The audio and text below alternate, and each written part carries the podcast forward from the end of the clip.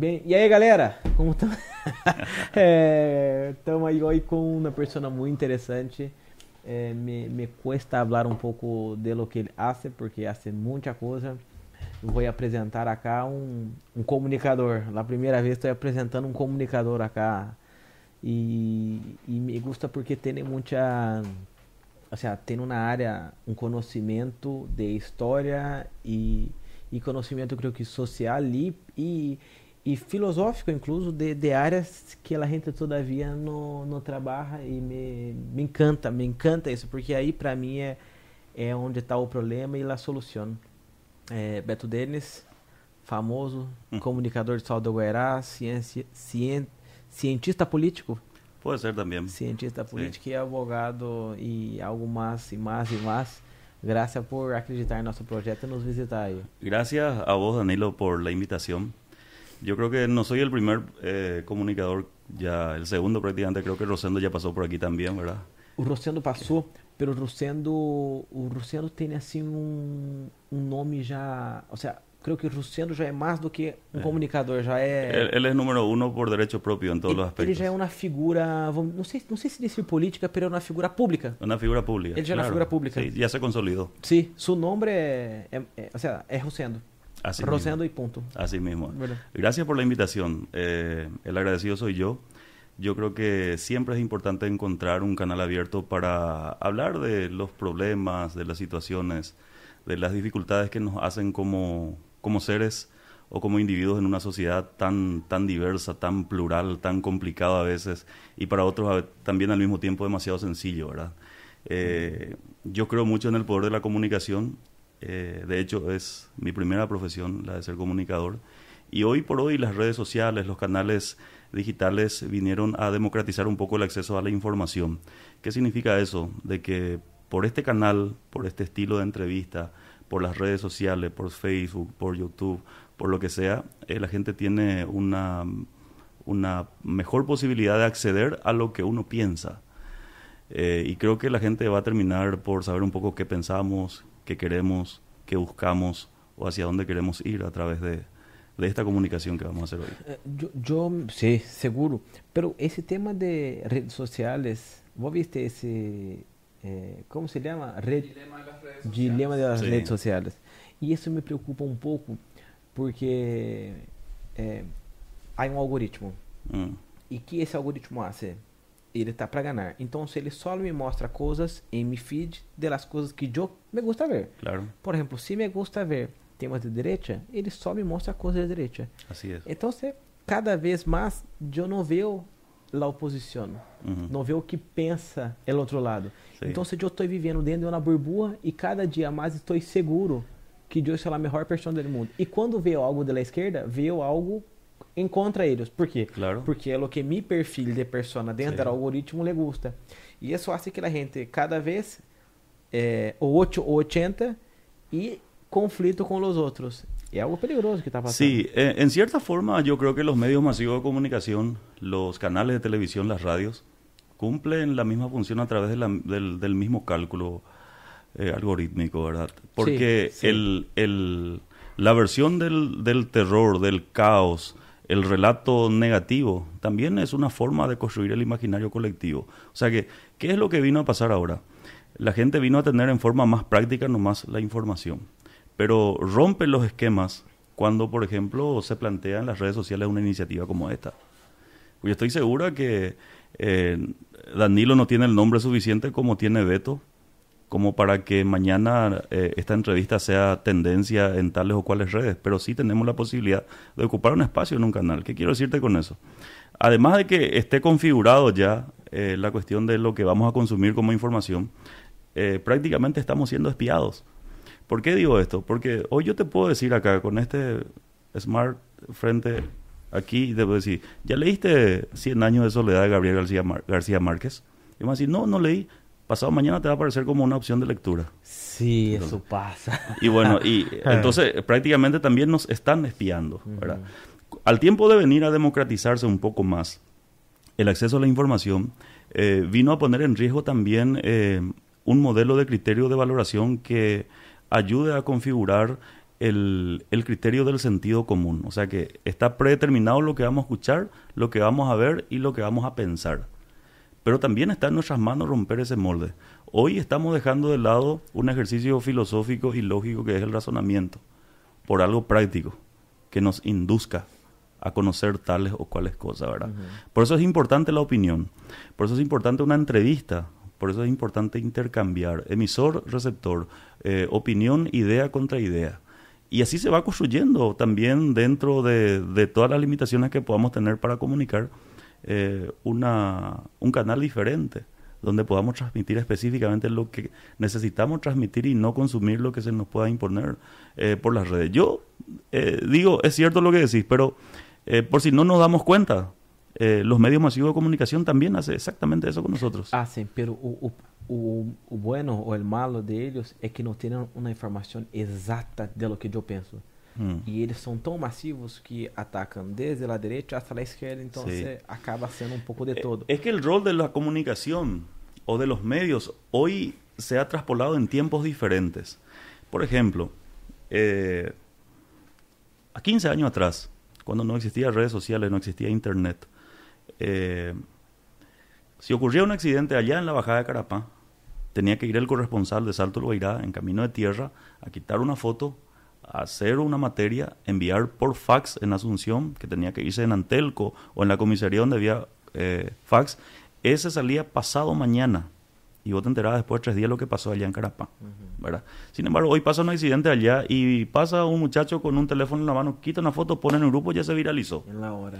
Bueno, y hay dos aspectos que analizar de ese punto, ¿verdad? Hoy los medios de comunicación eh, pasaron ya no a producir la información, como ciertamente se producía hace 15 años atrás. Hoy los medios masivos de comunicación solamente pasaron a cotejar, a mirar si es cierto. La primicia ya no la tienen los medios. La primicia lo tienen los ciudadanos para los medios. Entonces, ¿y cómo funciona eso? El cotejo.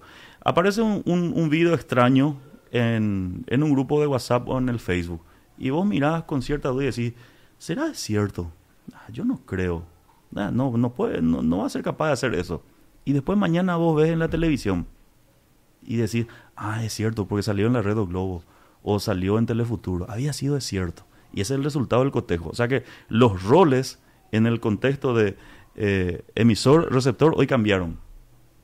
Los medios ya no producen, los medios solamente cotejan. ¿Quiénes producen propiamente la información? El propio ciudadano, pero sin elementos básicos. Y son cuatro para producir la información. Ah. ¿verdad? La objetividad, la veracidad, la verdad y la inmediatez. Esos son aspectos, eh, entre ellos lo, más principal, la objetividad. O sea, contar objetivamente, específicamente, qué está pasando sin desviar, sin generar intereses de verdades o de media verdades sobre eso. Y el ciudadano no tiene la capacidad de procesar esa información. No, no tiene porque... Y, y ahí donde nos perdemos, y ahí donde se generan las fake news. Fake news. ¿Entendés? Entonces, eh, es un poco asumir un rol para el que no estamos preparados. Exatamente mm. eso. Es dar un poder para una persona que no se prepara así para mismo, eso. Así mismo. Eh. Es lo mismo que sentarse frente a un micrófono. Eh, yo me considero, con mucho respeto, la, la última generación de locutores de radio que realmente, por lo menos, fuimos instruidos básicamente para sentarnos frente a un micrófono. Hoy vos le invitas a un muchacho que te dice que es locutor de radio y si no tiene un teléfono en mano o, o, internet conectado a una computadora, eh, te dice buenos días y después ya no sabe qué decir. O sea, se va sin la capacidad de articular una idea, de establecer una comunicación, un diálogo, no es capaz de transmitir emoción. ¿Por qué? Porque no está capacitado para estar ahí, ¿verdad? Y, bueno, y peor, lo que pasa en esos podcasts, que por ejemplo, yo, yo no me capacité para nada. Senté acá, monté ese y vamos a hablar. Y ese es un problema también. Sí, pero detrás de todo esto hay un objetivo. Hay un objetivo. Eh, sí. ¿Verdad? Sí. Yo no creo que Danilo invirtió, porque este caprichito cuesta algunos miles de dólares, ¿verdad? Eh, sin tener un objetivo. Aparte de eso, eh, aquí no se está traficando la calidad de la información. Aquí lo que se está traficando eh, simplemente es, se está construyendo opinión, se está construyendo información, que es materia prima. Porque hay una gran diferencia entre la información y la noticia. La información es el resultado parcial de un acontecimiento y la noticia es el resultado concreto de algo que pasó. Entonces nosotros no estamos eh, jugando entre los dos aspectos de lo que está pasando. Que yo valoro muchísimo. Yo creo ah. que los canales eh, mucho más que para ver fotos o para ver perfiles de amigos, tienen que servir también como un espacio de educación eh, social y educación comunicacional. Yo creo que así no hay forma, por ejemplo, la gente se enoja con los grandes medios de comunicación. Ah, porque ditam as regras e não sei o quê. Pero se vota ali escutando o que ele disse e acepta, a culpa é tuya, não é dele. Claro, porque por os medios propõem. Por isso que esse, esse tipo de diálogo está crescendo, porque a gente hoje empieza a debater um pouco mais e quer opiniões, quer generar de debate. Eu creio que este tipo, este tipo e este modelo de comunicação é o que realmente configura por excelência o conceito de la libertad de comunicación. Hmm. Porque son dos aspectos que generalmente, inclusive a los propios medios, le encanta confundirle a la ciudadanía. Nosotros, por la sombra de la dictadura que terminó en el 89, la mejor mercadería que hasta hoy se vende es eh, libertad de prensa, libertad de expresión. Cualquier cosa. El presidente veta una ley sin consultar y dice, no, es luego hijo de la dictadura. El Congreso eh, aprueba una ley sin que se, se, estudie lo suficiente, no, es dictadura. ¿Quién dice? Los propios medios dicen. Ahora, vamos a analizar los conceptos para entender por qué valoro este escenario de comunicación. De hecho, la libertad de comunicación, la libertad de prensa, existe en el Paraguay como no existe en ningún otro país. Primero porque en nuestro país la actividad de la comunicación no está regulada. Nosotros ni siquiera tenemos un código de ética como comunicadores. No hay. No hay, no hay. Nosotros ni siquiera tenemos eh, una ley que nos rige en materia de responsabilidad moral y penal de lo que decimos y lo que hacemos como comunicadores. Simplemente cuando hacemos algo y la justicia se nos cae encima, dicen no es dictadura, quiere callar nuestra voz. Y en Paraguay existe como no existe en ningún otro país. Argentina tiene su prensa regulada, Brasil tiene su prensa regulada, Venezuela ni qué decir, y todos los vecinos tienen, menos el Paraguay, porque se sigue vendiendo el discurso de la, de la, de la dictadura. Entonces, ¿qué pasa?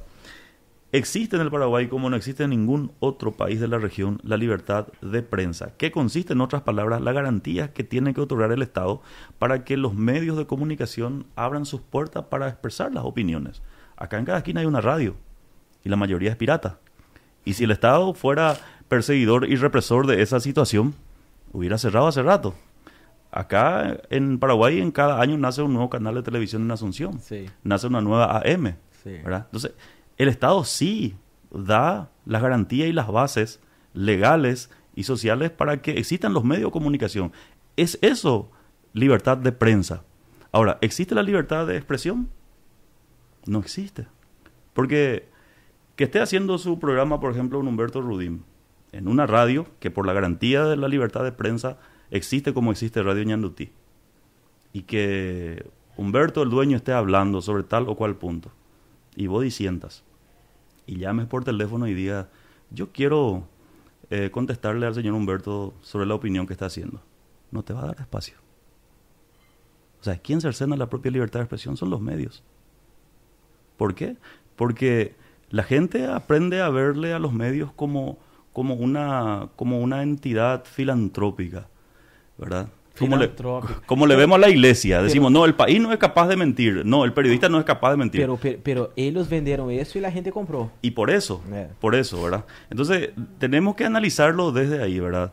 Eh, la libertad de prensa es una cosa, la libertad de expresión es otra cosa, y tenemos que aprender a mirar que los medios de comunicación no, son empresas de, solidaridad, no es una empresa Teletón que está haciendo milagros, que está ayudando, no, es una empresa. Y aprender a discernir entre ese contexto, eh, entre el periodismo y el periodista. Y, nada contra, pero acá en Paraguay peor, porque hay, hay prácticamente tres manos que manejan todo. O sea, es más peligroso aún.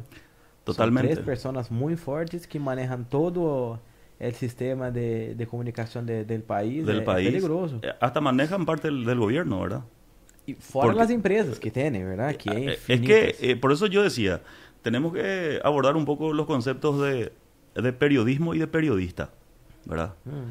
el periodismo como medio empresarial, como medio mercantilista, es uno de los negocios más prósperos del Paraguay. ¿O vos te pensás que si no eran prósperos, cuánto cuesta abrir un canal de televisión?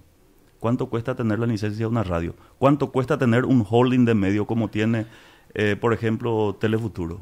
Pero, pero lo que me hablaron eh, de Vierce, Vierce tiene su última hora y él perdió durante muchos anos, tuvo pérdida. Solamente para para ter, hacer que crezca y que sea lo que es hoy, para ahí sí poder hacer, manejar bien el... Bueno, vos, vos sos un empresario y el empresario está acostumbrado, así como yo, mi esposa es hija de un colono brasileño.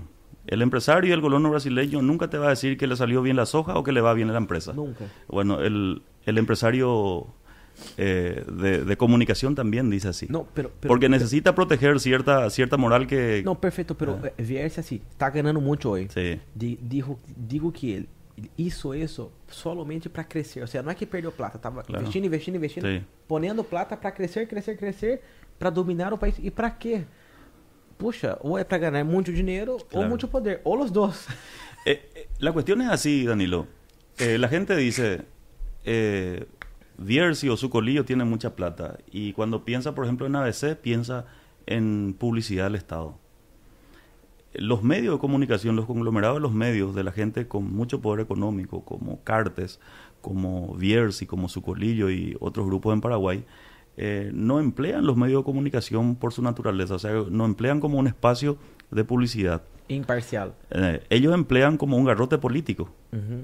Porque fíjate vos, en el 2017, el vicepresidente de la República, Juan Afara, dice, en el entonces vicepresidente de la República, dice, nosotros vamos a hacer que la que la que la que las radios comunitarias que hay en todo el país empiecen a recibir plata del gobierno para que publiciten la gestión de los gobiernos, para que la ciudadanía sepa qué hacen los gobiernos.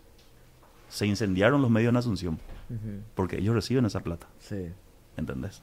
Entonces pasa por ahí un poquito, eh, po- por, esa, por ese negocio que hay por detrás de las pantallas, por detrás de los medios, o sea que eh, usan como garrote político, es, Eh, es no. muy evidente. Pero isso eu creio que a nível mundial, verdade? Sí, pero no con tanta alevosía como se produce en Paraguay, Tanto aqui? alevosía, con tanto exagero. Será que não é porque acá é, é Tico e nós conseguimos perceber essa... Sabe quem me gusta? Quando há uma, algo contra Horácio. Claro. E aí vou ver, última hora, pá, Sí. ABC, pá, Sí. e lá nacional, a mesma notícia, pero hablando bem. Ahí está. No, y, y es, y es por dos cuestiones. Primero porque necesitamos madurar nuestro espíritu democrático, que implica ciertas cuestiones, ¿verdad? Que pasa por una educación cívica inicialmente. Y segundo, porque el Estado como entidad regulador es débil.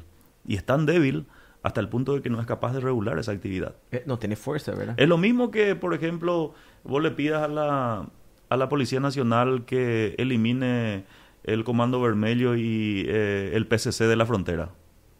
Ellos no están luchando para terminar, ellos están haciendo un pacto de caballeros para que eso se contenga nomás. E algo, Sí, verdade? y lo mismo hace hoy eh, los gobiernos del Estado eh, con los medios de comunicación. Sim.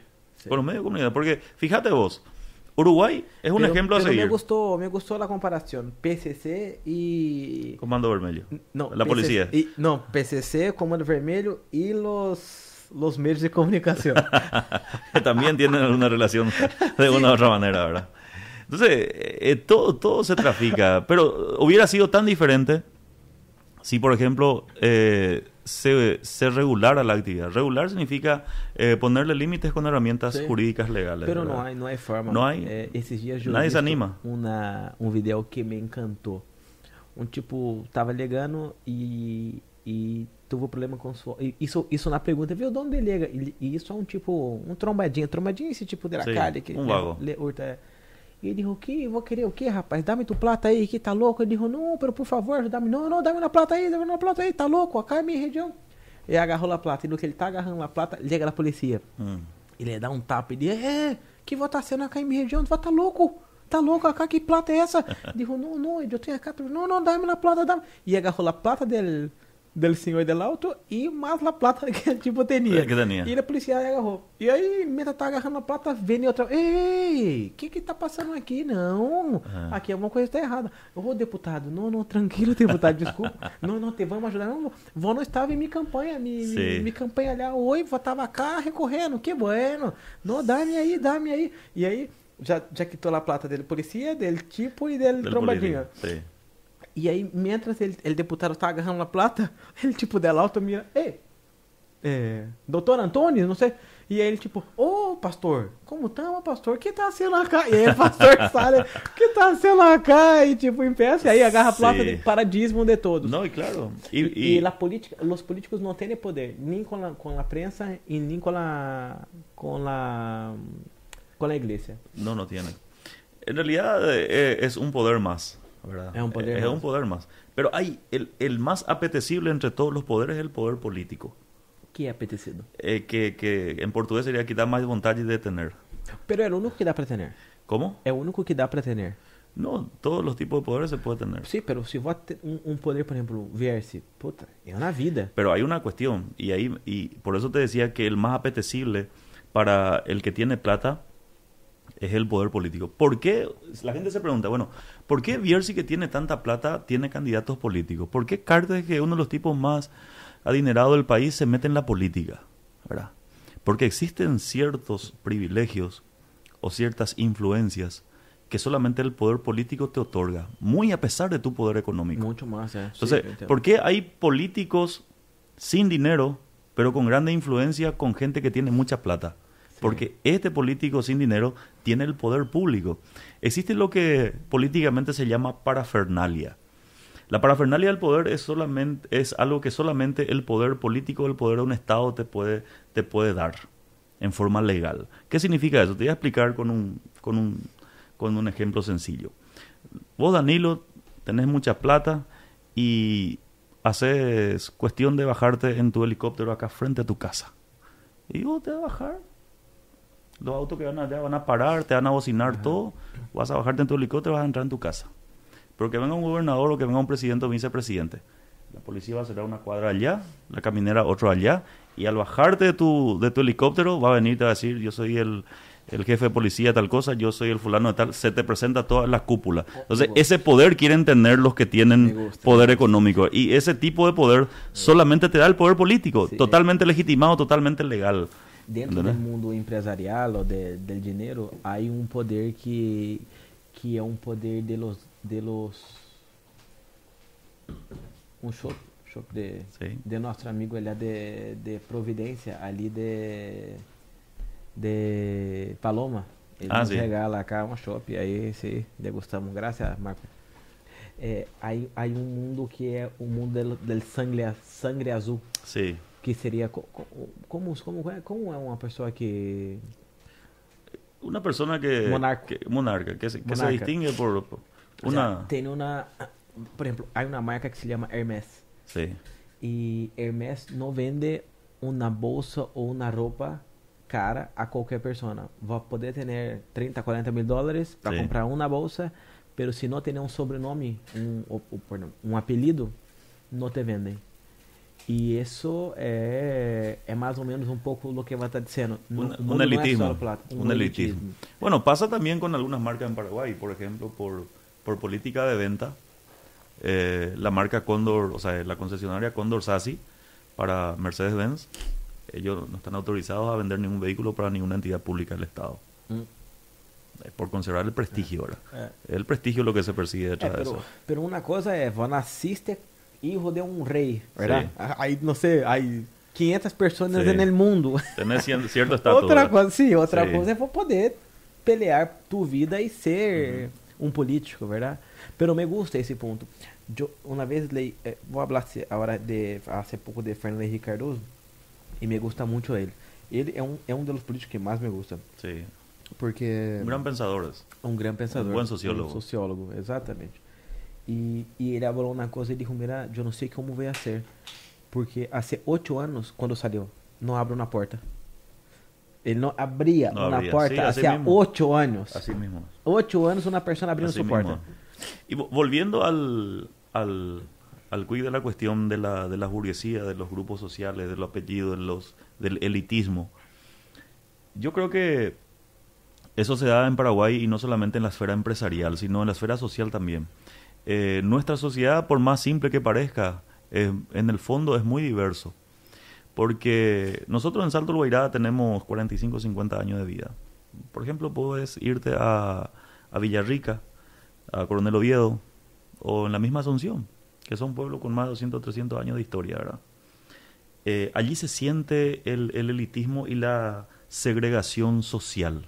Sí. Porque, te digo, a mí me tocó recorrer muchos escenarios como presentador de eventos, prácticamente todo el país, gracias a Dios, en eventos de distinta naturaleza.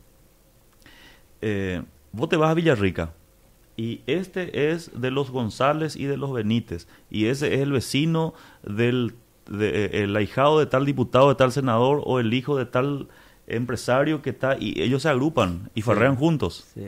Y vos que de repente tenés mucha plata pero no tenés un apellido de referencia para estar entre ellos, vos estás pero vos estás metido de, de contramano ahí. O sea, hay un elitismo. Desde- Eh, y ese elitismo familiar, social que se produce así, eh, yo creo que se traspola también en, en la esfera empresarial y en la esfera política inclusive. Sí. ¿Entendés? O sea que esa división y esa segregación es casi natural en, Eh. en- en- la vida del ser humano. Hasta en la propia casa está el hijo favorito de la mamá, ¿verdad? Entonces, Natural. no estamos hablando de absolutamente nada extraño, sino un secreto a voces, ¿verdad? sí. Sí, sí, verdade, verdade. Pero, pero me gostou esse tema del, de, de la política, porque eh, eu particularmente não consigo entender que tanto tem allá que a gente hace tanto caso para ir. E me, me admira porque entendo, eu consigo mirar as coisas buenas, pero eu também miro as coisas malas. E, e, por exemplo, um banco em Estados Unidos não te abre uma conta se você é um político. Ujú. Hay un montón de cosas duras que, que, que te hacen. Y vos dijiste hace poco conmigo. eh, si tiene una camioneta, es porque robó. Sí. No es porque trabajó allá Es que la gente no 10 perdona. años. no, No, es que la clase política está totalmente desacreditada. Eh, Está totalmente desacreditada y gran parte de la responsabilidad eh, de la situación en la que está nuestra sociedad es por culpa del, del mal manejo político, ¿verdad? Eh, acá, cuando decimos política, pensamos que ciertas cuestiones son naturales, como te dije en la antesala. Pero acá tenemos que aprender a hablar sobre partidismo y sobre política. El partidismo es la segregación o la discriminación de tal o cual sector por no corresponder a tal o cual partido. No, es liberal, no es mi amigo. No, yo soy un intendente colorado, ¿cómo voy a tener un secretario privado liberal? Eso es partidizar la función pública. Ahora, es muy saludable y enhorabuena sería politizar la función pública, que es totalmente otra cosa. Nosotros tenemos que aprender a masticar mejor el concepto de la política. Politizar eh, este, este escenario, esta mesa, este- esta taza con agua, este bocadito, esto es todo instalado eh, con un fin. Y eso es política. Está políticamente decidido cómo y en qué momento se va a- a emplear. Porque ¿qué se espera? Se espera un resultado. Entonces, tenemos que aprender a hablar de política y darle el apellido que se merece. Políticas públicas.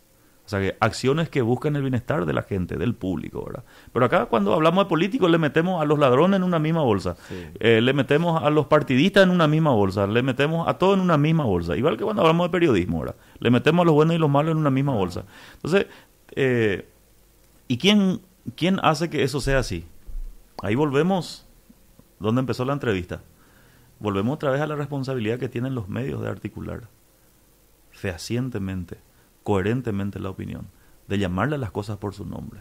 ¿verdad? Y en parte también nuestra cuota de responsabilidad de cultivarnos como ciudadanos, de saber entender, de saber por lo menos eh, definir cuestiones básicas como la que estamos definiendo acá. Parecía que estamos teniendo una clase de, eh, de, de filosofía o de, o de política o de derecho constitucional, Negocio. ¿verdad? Pero, ¿Por qué no es? Pero, pero que no es. No es. Y hoy nosotros eh, estamos obligados por, por el contexto de la política a cambiar ciertos discursos, porque ¿cuáles son las palabras que se relacionan directamente con el mundo de la política? Nosotros hablamos de política y queremos hacer mejor las cosas y la primera palabra que está automáticamente relacionada con la política es cambio.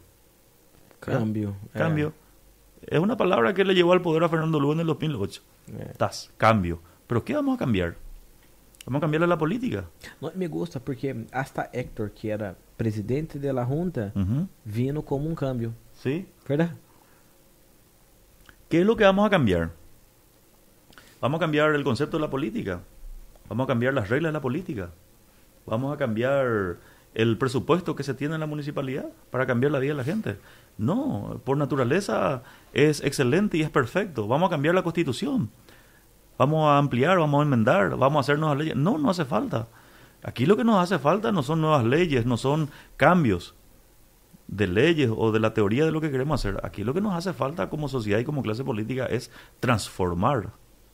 Lo que nos hace falta es una transformación, ni siquiera una revolución, ni cultural eh, ni de armas. Nos hace falta transformarnos en el contexto de lo que queremos como ciudadanos. O sea, vamos a reemplazar la palabra cambio por transformación.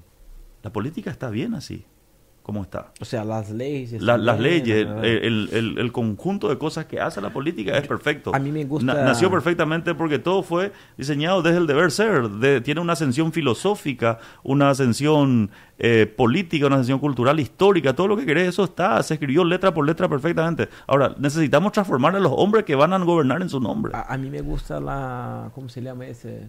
Parlamentarismo. El, el sistema parlamentarista. Parlamentarismo, Pero, pero yo entendí tu punto. Me, me, me gusta. O sea, una vez yo, yo escuché a un tipo hablando, estaba hablando de Brasil. Dijo: se cambiamos as leis de Brasil e levamos a Estados Unidos, vai funcionar. Pero se agarramos todas as leis de Estados Unidos e traemos em Brasil, não vai funcionar. Porque o problema não é esse. Não el problema no es ese. Y el problema mayor es que a nosotros, por ejemplo, en Paraguay, eh, nos tropezamos con muchas cosas. Eh, nosotros vivimos exportando fórmulas de leyes, vivimos exportando soluciones sociales que en otros países funcionaron, vivimos exportando soluciones jurídicas que en otros países funcionaron, vivimos queriendo cambiar nuestra constitución, queriendo enmendar o queriendo hacer una nueva, eh, pero nos olvidamos de cultivar algo fundamental. Todos esos cambios que nosotros queremos implementar, y si queremos parecernos a Brasil culturalmente y económicamente a Brasil, a Bolivia y qué sé yo, financieramente a Uruguay, nosotros tenemos que entender que todo eso es un proceso. Hoy nosotros, nuestra clase política eh, proponen eh, modelos liberales de gobierno, proponen eh, modelos de centro izquierda como modelo político, como modelo de gestión. Pero no olvidamos la matriz de toda, de toda, de toda la base política, que es nuestra Constitución Nacional. Y nuestra Constitución Nacional se declara en un Estado social de derecho y un Estado social de derecho siempre se va a inclinar hacia eh, un sistema de centro-izquierda y no hacia un sistema de derecha. ¿Por qué? Porque no somos un Estado de derecho simplemente. Y hay una diferencia que hay que discutir. ¿Por qué? Porque el Estado social de derecho, como es el Paraguay y se consagra en su, en su propia constitución, implica de que el Estado tiene la responsabilidad de brindar las soluciones básicas al ciudadano para su subsistencia. Me gusta. Y para su desarrollo. ¿Qué significa? Que el, Estado te tiene, que el Estado te tiene que garantizar salud, educación, eh, seguridad, transporte, todo eso. Pero viene un ñato y te dice, no, pero nosotros acá la libre competencia, el libre mercado está. ¿Y cómo vas a, por ejemplo, en un Estado liberal a regirte eh, por la meritocracia? ¿Qué es la meritocracia? El poder de los méritos, por el poder de tu conocimiento. Cuando existe una gran desigualdad social. Inicial. Y vos no tuviste, vos sos un empresario, tu hijo se va, tiene la posibilidad de irse a una universidad. Y yo que soy hijo de Froilana, que entre los siete hermanos soy el único que se fue a la universidad, ¿de qué meritocracia y qué justicia social vamos a hablar si es que yo no tuve la misma posibilidad? Entonces es un proceso. Primero tenemos que generar el ambiente como para que los ciudadanos tengan el acceso a la igualdad. Un inicio igual. Que se entienda que, que, que, la igualdad de, de, oportunidad eh, eh, tiene que ser de acuerdo, que, de acuerdo a que cada sector social eh, reciba eh, lo que necesita para tener la misma condición social del que tiene todo. Y a partir de ahí, si no nos va bien otra vez y cuando ya todos hayamos tenido la misma posibilidad de formación, de acceso a la, a la, justicia, de acceso a la información, de acceso a la, a, la, a la salud, a la seguridad, ahí podemos intentar un sistema parlamentarista, un sistema liberal, un sistema de anarquía o lo que sea, ¿verdad? Pero tenemos que cumplir el proceso. No podemos gobernar con un sistema liberal a mediocres, con el perdón de la palabra. Porque ¿qué también va, va, va, va, a gerenciar o va a generar en materia de ganancia un tipo que tiene un pensamiento liberal y cuando sabe que él tiene mucha plata para invertir no tiene una mano de obra calificada? Y no tiene o sea, el ciudadano necesita primero orientarse también. Y no tiene quién consumir. Claro, en qué consumir no tiene, no tiene quien le produzca, que es lo más grave, ¿verdad? Entonces, eh, eh, tenemos que aprender y reivindicarle al ser humano como una entidad fundamental del Estado. Hoy por hoy, eh, muchas lógicas que dicen llamarse política, pero son más empresariales que ¿Pero qué políticos.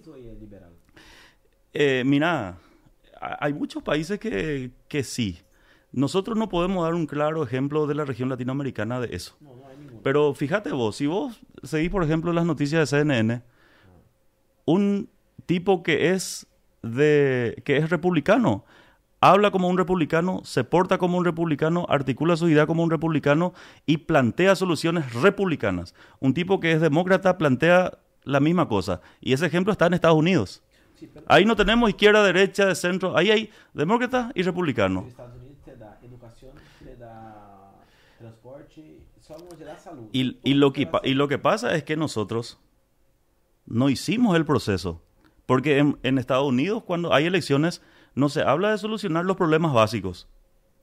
Ahí nunca se habló en una propuesta de presidencial que se va a mejorar el la salud, que se va a mejorar las vías, las vías de comunicación, que se va a mejorar el acceso a la comunidad. Ese es un derecho adquirido, ya solucionado. Ellos hoy discuten otras cosas. Fíjate, en Noruega, su Producto Interno Bruto es tan alto que le sobra plata y empieza a darle sueldo a todos los ciudadanos. Es porque solucionaron los problemas básicos que nosotros todavía estamos discutiendo y estamos partidizando. Y no podemos pretender ser un Estado liberal, no podemos pretender dejar de ser un Estado agrarista cuando todavía solamente cultivamos y no industrializamos lo que hacemos. Pero, pero Estados Unidos llegó donde llegó sin nunca dar salud a nadie. Eh, creo que él nunca vio su, su pueblo Mm. como un, como así nosotros vemos acá, que hay que dar un mínimo. Lo que pasa es que la forma de, de organización del Estado, de los Estados Unidos, es federal. Y en ese contexto eh, existe una ley para cada Estado. Sí. Eh, y después, al fin y al cabo, el que le regula todo eso es la ley federal en Washington, ¿verdad? Así como el Brasil también. Pues acá nosotros somos un sistema unitario. ¿Cuánto recauda Canindeyú en materia de impuestos? Nada. No, recaudan millones, lo, lo que los ojeros pagan. Pero menos que. No, te digo yo el departamento de Canindeyú para que entienda la, la centralidad nomás. Nosotros recaudamos el, no me acuerdo si es el 18 o el 23% del Producto Interno Bruto del Paraguay, nosotros recaudamos en materia de impuestos en Canindeyú. ¿Sabes cuánto nos devuelve el Estado en materia de inversión pública? Ah. Eh, o inversión social, que significa salud, educación, lo que sea. 1.4%. Vos hablaste de 18 a 23% de Sí, qué? del Producto Interno Bruto. Es de Canindeyú. Canindeyú aporta. No, no puede ser. Sí. Nosotros estamos en una posición demasiado importante en materia de producción. No, no puede ser. ¿Por qué no? Todo Canindeyú. El Estado, no Salto. Pero son 17 estados. Sí. estados. De los 17, uno, son uno, uno que ni central no es, es 25. Ahí ponemos, no sé, el central, que debe ser más o que 30%. Y el resto Sí, pero- no hace nada. No, no es tanto así. Es mucha cosa. Es mucha cosa. Y é, e é um, um estado que não é, um departamento que não é tão importante assim. Pero vos dijiste el tema de recaudación A nivel impuestaria. nacional. A nivel nacional, sí. Caramba, é- Nosotros somos, nosotros somos un departamento demasiado importante. Somos el tercer, el tercer departamento de mayor producción de soja del país. Nosotros estamos ahí detrás de Alto Paraná, le estamos pisando los talones siempre para ser segundo. É Central 1. No, Paraná, Itapúa, Alto Paraná y Canindeyú. Claro, porque Central Sí. ¿Y, ¿Y dónde están los asientos de las grandes multinacionales del rubro? Si no están en Alto Paraná, están en Canindeyú. Fíjate vos, después de Bruselas, por, la, por, el, por el tamaño de la ciudad y por la cantidad de, por la franja etaria y por la cantidad de ciudadanos que tiene, después de Bruselas, es Catueté la siguiente ciudad con mayores entidades bancarias por dimensión y por cantidad de personas. Pode ser. porque Es cidade- Después de Asunción, solamente Catueté tiene el 90% de las entidades bancarias fijas. Entonces, esos no son datos menores. Nosotros tenemos una, una ganadería floreciente que competimos como ninguno, ningún otro en la región oriental. Y todo eso implica impuesto. Todo eso implica aporte. Y el Estado que hace, agarra toda tu plata, vos le llevas mil millones de dólares y te envían 3 millones de dólares. Y ese 3 millones de dólares, ese 1.4%, ese se divide la gobernación y los 16 municipios. Hay una centralidad. Nosotros no- si nosotros administráramos nuestro propio recurso, como administran los sistemas federales, ¿verdad? Estaríamos mucho mejor, solucionaríamos nuestro problema de salud nosotros mismos Ah, solucionaríamos nuestro propio sistema de educación nosotros mismos. Pero lo que pasa es que nosotros juntamos, somos los chicos evidentes que juntamos toda nuestra plata, enviamos una asunción y ellos te dicen esto es para ustedes. ah, me Y aplica. me só. Eh, Ese es el, así funciona. Que é como Brasil, porque Brasil tem su ICMS, então os Sí, Brasil es un sistema federal. Nosotros somos un sistema unitario. Es otro modelo de organización de Estado. Federal é departamental. Federal es cuando cada, cada estado, que para nosotros es departamento, tiene su propia ley que le autodetermina y manejan su propio recurso. No le envían a Brasilia. Lo que Brasilia simplemente hace es generar leyes para que se regulen eh, de forma unitaria todos los estados en materia legal. Pero lo que recauda Mato Grosso se queda en Mato Grosso y se aplica en Mato Grosso. ¿Entendés? Acá nosotros le enviamos toda Asunción y Asunción nos envía la milésima parte y nos dicen otra vez, de tanto por ciento de eso tienen que hacer empedrado, de tanto por ciento de eso tienen que comprar leche para merienda escolar, de tanto por ciento tienen que hacer aula. Y si la plata que viene para aula va a ser empedrado, eso se llama malversación. Por isso que um governador acá em Paraguai não tem tanto poder como o governador de Brasil. No tiene, primero por la cuestión eh, de, ter- de territorialidad. Porque solamente el estado de Paraná es no sé cuántas veces más grande que Paraguay y solamente creo que Curitiba tiene la misma cantidad de habitantes que Paraguay, ¿verdad? Eu creio que Curitiba tem a mesma quantidade de habitantes de Asunción. Eh, Paraguay, eh, Paraná tem creo que 8 millones. ¿Y Paraná tiene cuántos municipios? Uh, Más de 600. É. Y Paraguay tiene 245 nomás. 245 nomás? Por ahí. ¿no? Es poquísimo. É pouquíssimo. Y estamos hablando de mini territorios. Sim, además. ¿Me entendés? É. De mini territorios. Pero- Pero, ah, y- pero dentro de ese problema también, disculpame que te interrumpa, es importante discutir algo también que no le agrada mucho a la gente, ¿verdad? Eh, ¿Cómo nosotros vamos a optimizar nuestra producción como Estado si nosotros no aplicamos eh, aranceles justos y a la medida de nuestros vecinos? Acá estamos acostumbrados que, el, por ejemplo, el sojero o el empresariado le reclama al Estado mayor seguridad, mayor presencia policial, mejores caminos, eh, mayor infraestructura vial, eh, todo lo que tenés que tener para trabajar bien, ¿verdad? Pero por ¿Y cuánto pagamos impuestos? É barríssimo. Pagamos 10%, 11% nomás. Y vamos a compararlo un poco, compararnos con nuestro vecino. Brasil, que es un monstruo, 27. Uru- eh, Bolivia, 32. Uruguay, 29%. ¿Y qué tal si nosotros de 11 alzamos a 15 y después en forma gradual alzamos a 18?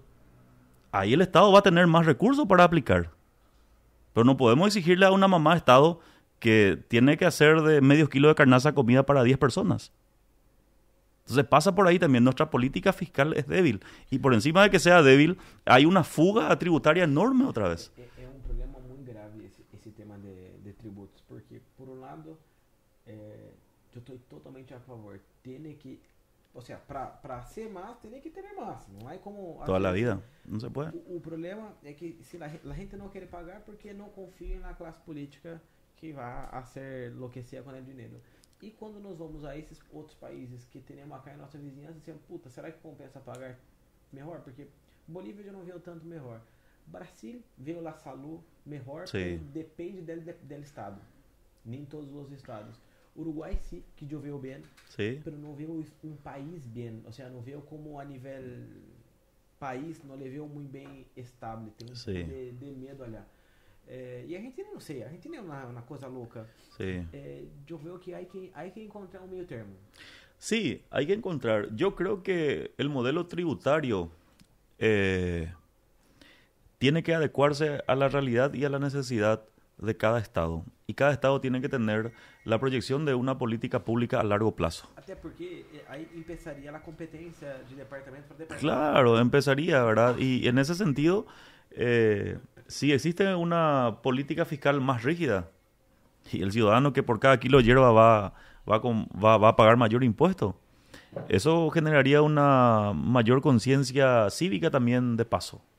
O sea, ya no va a querer elegirle a un tipo por 100 mil que va a, a manejar su, su gobierno, su, su o que va a gobernar su país, o que va a gobernar su, su municipio por cuatro o cinco años sabiendo que es corrupto y que le está pagando impuesto caro, ¿verdad? O sea, genera cierta conciencia también, ¿verdad? La credibilidad hacia la clase política es importante recuperar. En Brasil seguramente se paga con gusto porque, como vos decís, vos te vas en, el, en, el- en los sistemas de salud, hay atención. Vos ves ese dinero que se te cobró como impuesto, al día siguiente está invertido en las calles. Hay seguridad. El Estado responde de una u otra manera con una presencia efectiva a través de sus órganos, a favor de la ciudadanía. Pero acá, Beto, assim, a gente de Brasil, eh, toda a gente en el mundo sempre reclama e verdade, tá mal, tá mal. No, claro. mal. Los brasileiros dizem, ah, não, acá é tudo mal, tudo mal. Puta, é bueníssimo. O jogo Sim. lá, sistema de saúde, hermoso. Pero também veio o Paraguai hermoso. Sí. Entendeu? Eu vi muitas coisas hermosas acá que acá funciona em Brasil não. Pero nada é perfeito. Todo Sí. na vida há um No, no, y eh, malo, ca- ¿verdad? cada región tiene su pro y su contra. Por ejemplo, el brasileño se, se, se queja demasiado por el nivel de impuesto que paga, Sim. ¿Verdad? Y el paraguayo por la calidad del servicio público, É. ¿verdad? Entonces, pero el brasileño en contrapartida viene, entra en Paraguay y dice que antes de llegar a La Paloma le revisan tres veces. Le revisa la caminera, le revisa eh, migración y le revisa la Policía Nacional. Yo en junio, a fines de abril, iniciando junio, viajé a Sorriso, Mato Grosso do Sul. Hice 1600 kilómetros, fui a visitar a una hermana. Un policía no me atajó en la en la avenida. Isso passa. Esas son diferencias, ¿verdad? Eh, son, son bemoles que uno encuentra, Sí. pero eh, nunca nadie está contento con el, É. con el país que tiene, ¿verdad? Nunca, contente. así mismo. Esse é, um, esse é um bom ponto. Todos me perguntam, ah, bater em Alto Paraguai, de como é acá em Brasília quando tá mandando. Nadie Maravilha. molesta, nadie te molesta. Não, maravilha. Es totalmente diferente. é. E, e pero me estava gostando esse tema que eu estava falando, que esse é um tema que quero falar é, de, de centro-esquerda e direita. ¿Te consideras Santi Peña una persona de derecha? Eh, Santi Peña tiende por su formación a ser más eh, de derecha, De derecha. por, por su, por su espíritu, o sea, por su formación eh, académica empresarial, eh, de tinte más capitalista, ¿verdad? Pero ele hacía parte del liberal. É, liberal de Paraguai, ¿verdad? Porque Sí. del mundo es derecha, pero liberal ele hacía parte del liberal de Paraguai. Mira, la cuestión de la orientación ideológica en Paraguay es letra muerta.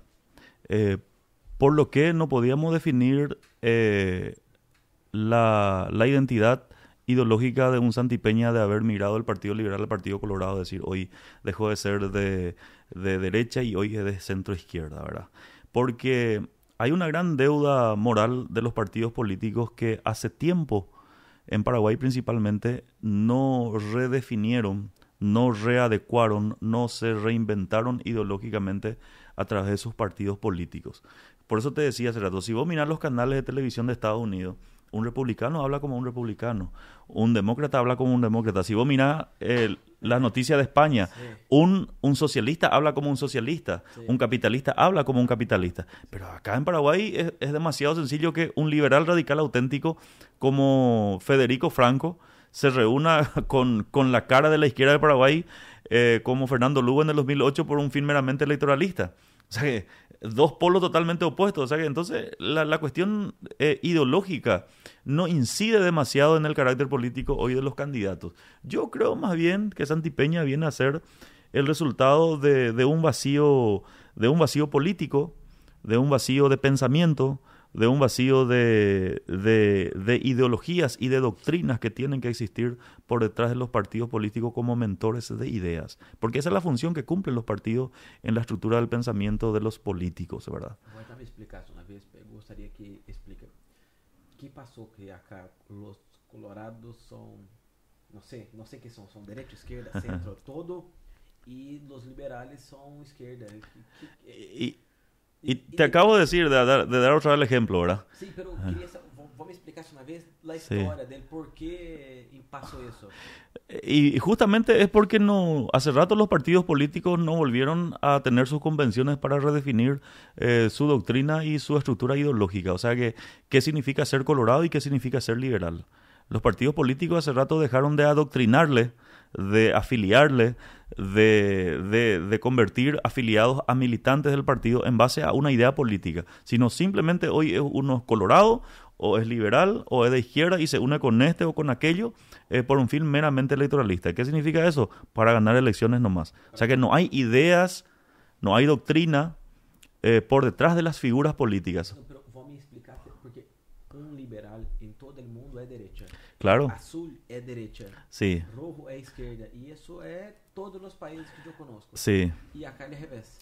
Acá no, no precisamente al revés, pero tienen la capacidad de, de- de unirse la sal con el, con, o sea, el aceite con, la, con el agua, ¿verdad? Porque es imposible para cualquier estructura de pensamiento político entender que el liberalismo radical, no, no un liberalismo simple como el Partido Liberal, porque se llama partido, ser partido liberal es una cosa y ser partido liberal radical auténtico es otra cosa.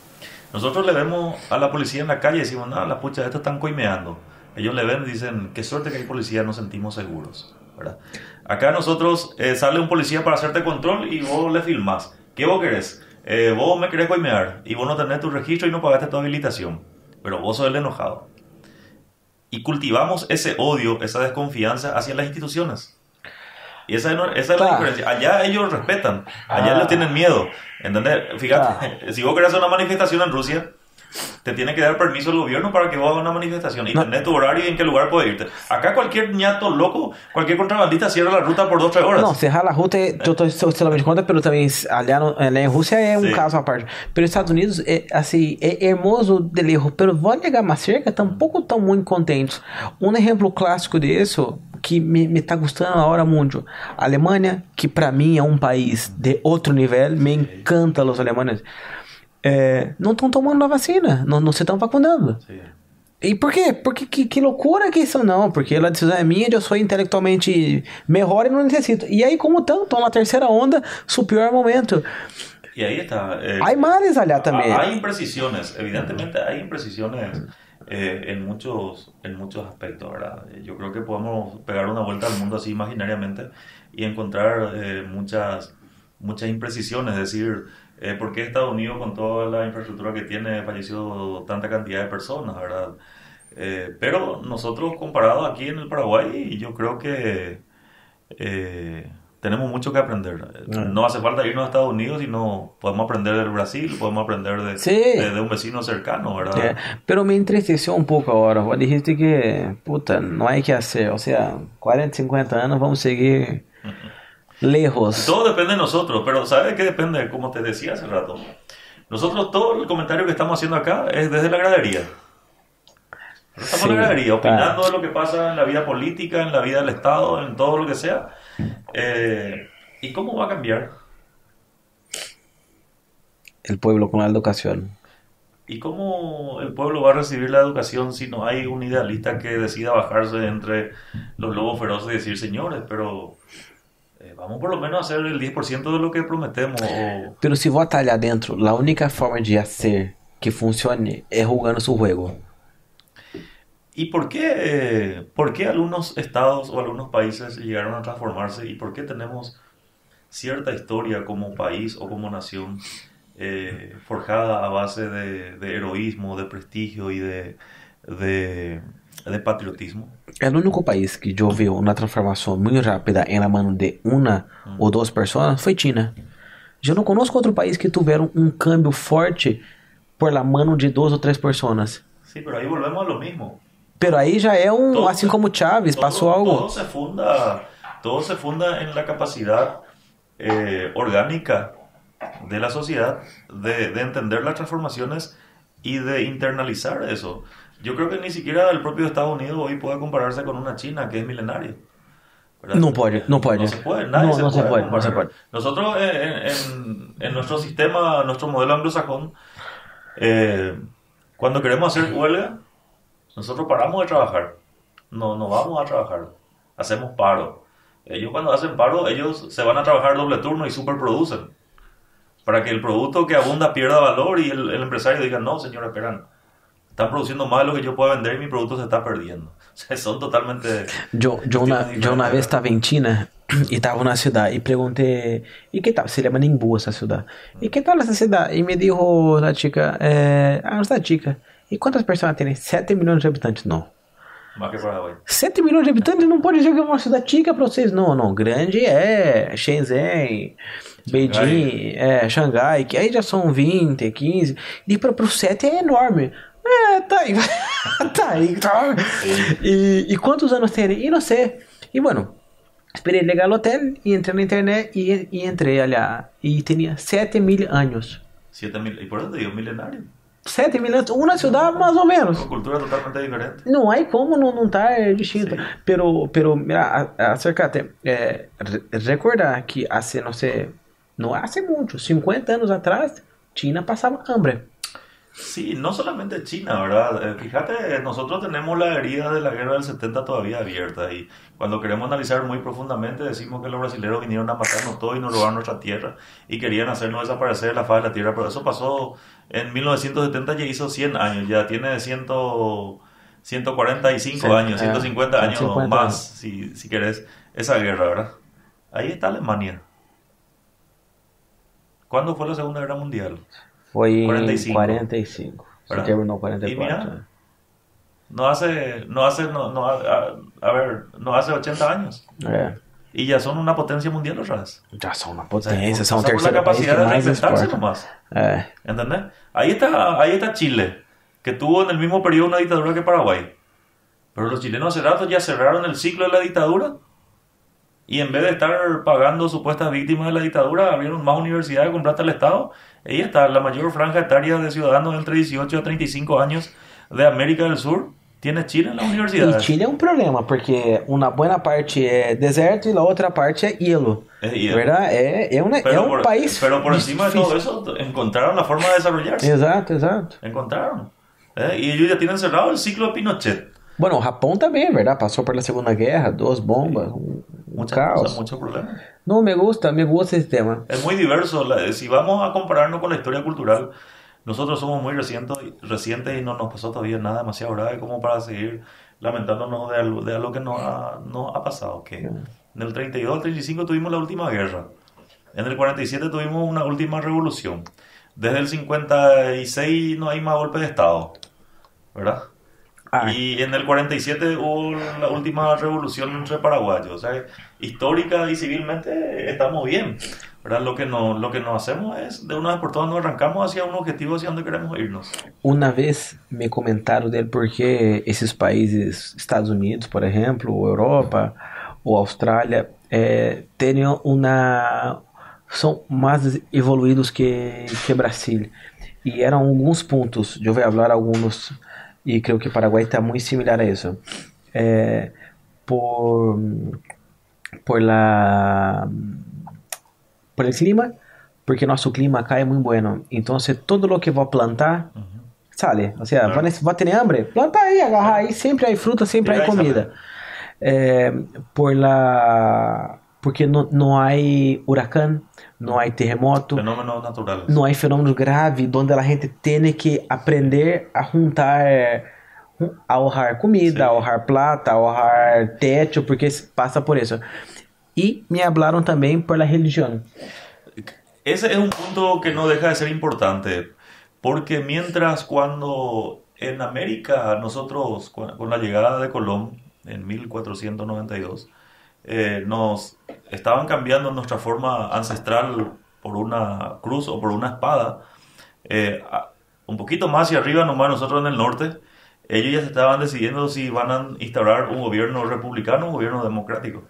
¿Entendés? O sea que- y fíjate, eh, a nivel local, ese, esa, ese rasgo distintivo de la religiosidad, cómo le lleva eh, a ser diferenciado al, al Paraguay. ¿Conoces la zona sur del país? Eh, ponerle Pilar, eh, la zona Ñembucú, la zona de Misiones, hacia el sur, Itapúa. Itapúa No. un poco más diferente porque tiene influencia extranjera, ¿verdad? Los alemanes, la zona obligada y eso, ¿verdad? Pero no hay un pueblo y una región del país tan atrasado como Misiones y como Ñembucú, ahí donde está Pilar y demás cuestiones, ¿verdad? Porque son gente que edifican su vida a base, a base de, la creencia, de la creencia religiosa. No, si Dios quiere, mañana voy a irme a hacer. eh, no, eh, dejarle así, eh, hay que perdonarle. No, porque Dios quiere que seamos obedientes y que en vez de trabajar los domingos como trabajan los colonos brasileños, tengamos, tenemos que irnos a la misa y cuando es Semana Santa tenemos que dejar una semana de trabajar. Respetamos el principio religioso de cada uno, ¿verdad? Que es una forma de vida también, ¿verdad? Pero no inter- internalizar y hacer una forma de vida de ello. Y ese ejemplo que vos estabas dando de la cuestión de los desastres naturales, de la providencia de la naturaleza para que los pueblos crezcan, ese ejemplo vinieron a darnos en nuestra propia casa los menonitas en el Chaco. sí. Fíjate, que no hace falta que no- nos remontemos en el siglo pasado y tomar los ejemplos del- de, de la vieja Europa para decir que eso funciona porque es así. Exacto, Ahí están los, menonitas en el Chaco. Ah. Construyeron un polo de desarrollo con, con la plata de quién? Vinieron a comprar plata con lo que tenían É. y hoy por hoy construyeron el Chaco Central. Não, é lindo, a cidade é hermosa. Un infierno verde donde no había donde no había lo básico, donde no había agua. Ujú. Andate, yo viví dos años en el sí. O sea que las cuestiones culturales que traen hasta nuestro territorio transforman la sociedad también. Nosotros, eh, mi mamá me, me ocupaba en el almacén a comprar dos puños de arroz, tres cucharadas de sal. Puxa vida. Esa forma campesina de ser. Y como hoy mi esposa, por ejemplo, que es hija de un colono, se va al supermercado y compra arroz de 5 kilos. Compra azúcar de 5 kilos y no, es para la semana o para 15 días. Esa cultura de cómo hacer la compra, de cómo consumir, de que primero tiene que terminar lo que hay para comprar, no ese menudeo. Y son cuestiones, parece básicas, pero que lleva a la disciplina y en consecuencia de la disciplina una... Que é a história é que um vai passando a outra. Entendi, entendi. Entonces son cuestiones culturales que Pe- aportan, ¿verdad? E, e me gusta muito porque meu padre eh, era uma pessoa que faleceu há cinco anos, hoje vai ter 88 anos.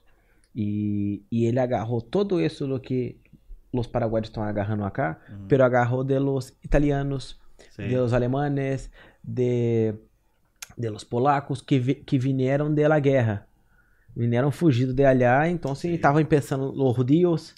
que estavam pensando na vida e ele viu que essa gente, mientras os brasileiros tranquilos, essa gente Sí. trabalhando, trabalhando, Porque en trabalhando. realidad es así. eh, algunos dicen, quieren hablar así, haciendo eh, cierta comparación y dicen, no, el paraguayo es Aragán, el paraguayo es como, en cierta medida es verdad, ¿verdad?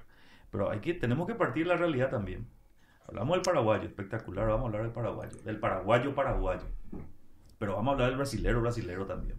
El brasileño brasileño es holgazán también. Ahora, el brasileño que es activo y trabajador es el brasileño mestizado con los europeos ya. Eso que vinieron de hacia el sur. Não, não, Entendeu? mano, mi, mi, mi percepção é que assim, eu não vejo os paraguaios araganes. Hay paraguaios No, araganes? Sí hay, Sí, pero también hay muchos es- paraguayos es brasileiros. decir, porque, por ejemplo, al paraguayo hasta ahora, excepto un- los jóvenes que trabajan en Salto, por ejemplo, eh, están acostumbrados a trabajar los domingos, ¿verdad? Pero nada, tierra adentro. El brasileño se está yendo con su unipor para envenenar sus hojas y el paraguayo está en el Tá. balneario bañándose, Tá, ¿verdad? pero não, un ejemplo, ¿verdad? é que eu estou falando de Mm, mim, Sí, pero imagínate um brasileiro sair de sua terra natal sí, a desbravar um outro país. sí. Esse brasileiro que já vindo a Paraguai é por algo. Claro. Entendeu? Já é um tipo que, que vem a trabalhar, porque senão, tá- se estava bem, trabalhar com sua família, cerca de sua casa, com seus costumes. Sí. Entendeu? Então, se ustedes miram brasileiro como puto, los trabajadores. Pero allá hay un montón de, de gente que no trabaja que te también. ¿eh? diciendo yo. Eh, El brasileño eh. brasileño también es Sí, ¿verdad? Porque está todo lado allá, ¿verdad? todo lado hay. De todo E- lado lo que me gusta é que quando, por meu padre era jovem, venia esses italianos, esses judeus, esses Sí. os europeus a trabalhar como louco, por quê? Porque sabiam que, puta, saíram de uma guerra, a lá era feia, acá que havia que ¿Y por qué en la Ciudad del. Este hay, hay chinos y árabes millonarios? É. Porque son buenos emprendedores. ¿Entendés? ¿Qué hace el paraguayo? Gana su primera plata y se compra una camioneta. Y después el año siguiente ya no vende la misma cantidad y le quitan otra vez su camioneta. ¿verdad? Que a caminhoneta é um passivo, Ahí não é está. um ativo. Por eso. Entonces es la estructura del pensamiento assim como na casa, um del- passivo. del paraguayo. Pero todas estas cuestiones, mientras nosotros podamos discutir en un canal como este, mientras podamos discutir como una como como un como un pasaje así idiosincrático de la vida de cada pueblo no se van a solucionar. Yo creo que estas cuestiones tienen que tener abordaje en los grandes centros de formaciones de los niños y de los jóvenes. Por ejemplo, la universidad tiene que ser el escenario de las grandes discusiones de las ideas. Las universidades tienen que ser el escenario de- desde donde nazcan los hombres que necesitamos para que cambien los destinos de nuestra sociedad. Ya sea desde la política, ya sea de una iniciativa económica, ya sea de una iniciativa empresarial. Pero ¿qué pasa? Justamente las escuelas, los colegios y las universidades vienen a ser funcionales al sistema. Entonces casi no tenemos oportunidad. Yo veo con mucha tristeza, por ejemplo, eh, Víctor Ríos, ahora es ministro de la Corte, fue rector de la Universidad Nacional de Pilar muchos años. Yo llegué a ir, a ir en dos eventos para conducir. Ahí vos le ves a un tipo de derecha, de izquierda y un, uno de centro que le lleva el propio rectorado de la universidad y le pone frente a mil alumnos y empiezan a discutir sobre ideología. Y algo sale de ahí.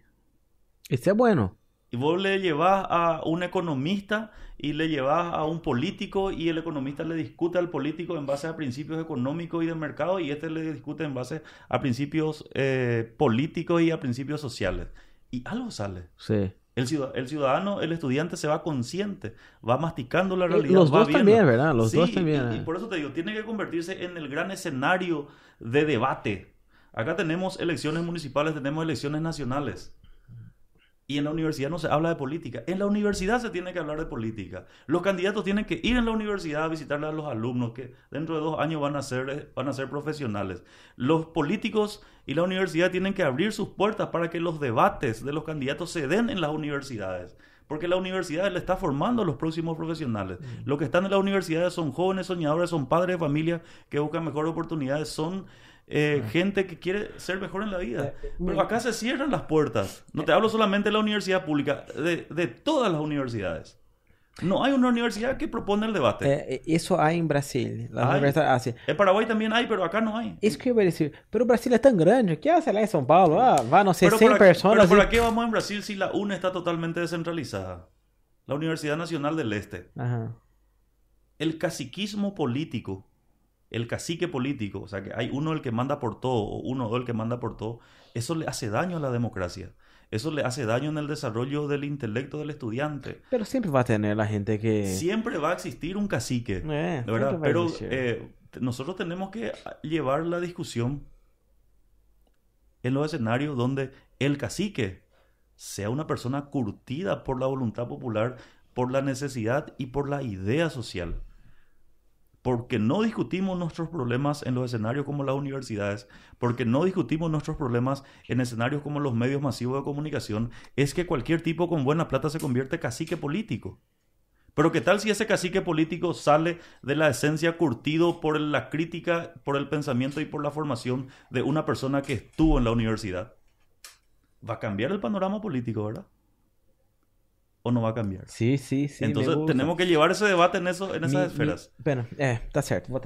Pero nem todos se vão à, fac- à universidade, verdade? Pero é um passo muito importante. Pero la universidad es la, es la vitrina Es la donde se vitrina. exhibe. Porque anteriormente se decía, bueno, eh, el país se sube al púlpito y dice, y los filigreses dicen, no, pero ¿qué el país va a mentir? No, el país tiene razón. Y por más que uno era malo, si el país dijo, vos sos malo, vos fuiste malo.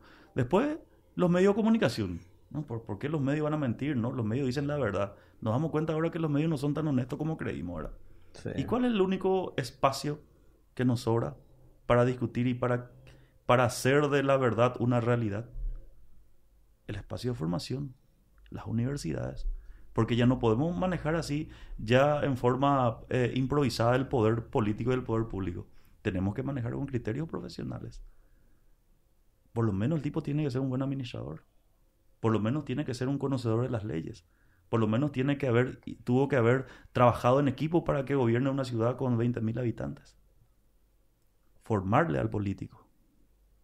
Eso es importante. Eso es lo que va a cambiar. Sí, pero si ahora, si por ahora... e- você tá. Ou seja, eu te hice essa pergunta, não sei nem se tava cá ou tava lá, já falamos de tanta coisa.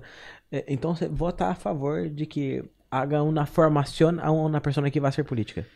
Yo, yo mucho más que de que se le haga eh, una formación, porque eso es eh, arrogarle un trabajo más al Estado, darle un trabajo más al Estado que tenga que poner las condiciones para que sea así. Yo creo que eh, tendría que naturalmente empezar a admitirse a personas con por lo menos capacidades básicas para eso. En el proceso de admisión ya podemos corregir ese problema. Pode No. ser com um estúdio. Eh, ah, Sí, admitirle que, que tenga ciertas capacidades para que para el cargo que se postula, ¿verdad? Ahí sí podemos entrar a tallar la cuestión de la, de la meritocracia, ¿verdad? Porque eh, nadie pues te obliga a estar en la política. Nada. Nadie te obliga a estar en la política, ¿verdad? Pero sí tu necesidad te obliga a trabajar, ¿verdad? Sim. Vos necesitas y vos trabajar, pero la meritocracia no puede ser un, un aspecto regulador de tu acceso. Pero la meritocracia sí puede ser un acceso regulador para la actividad política.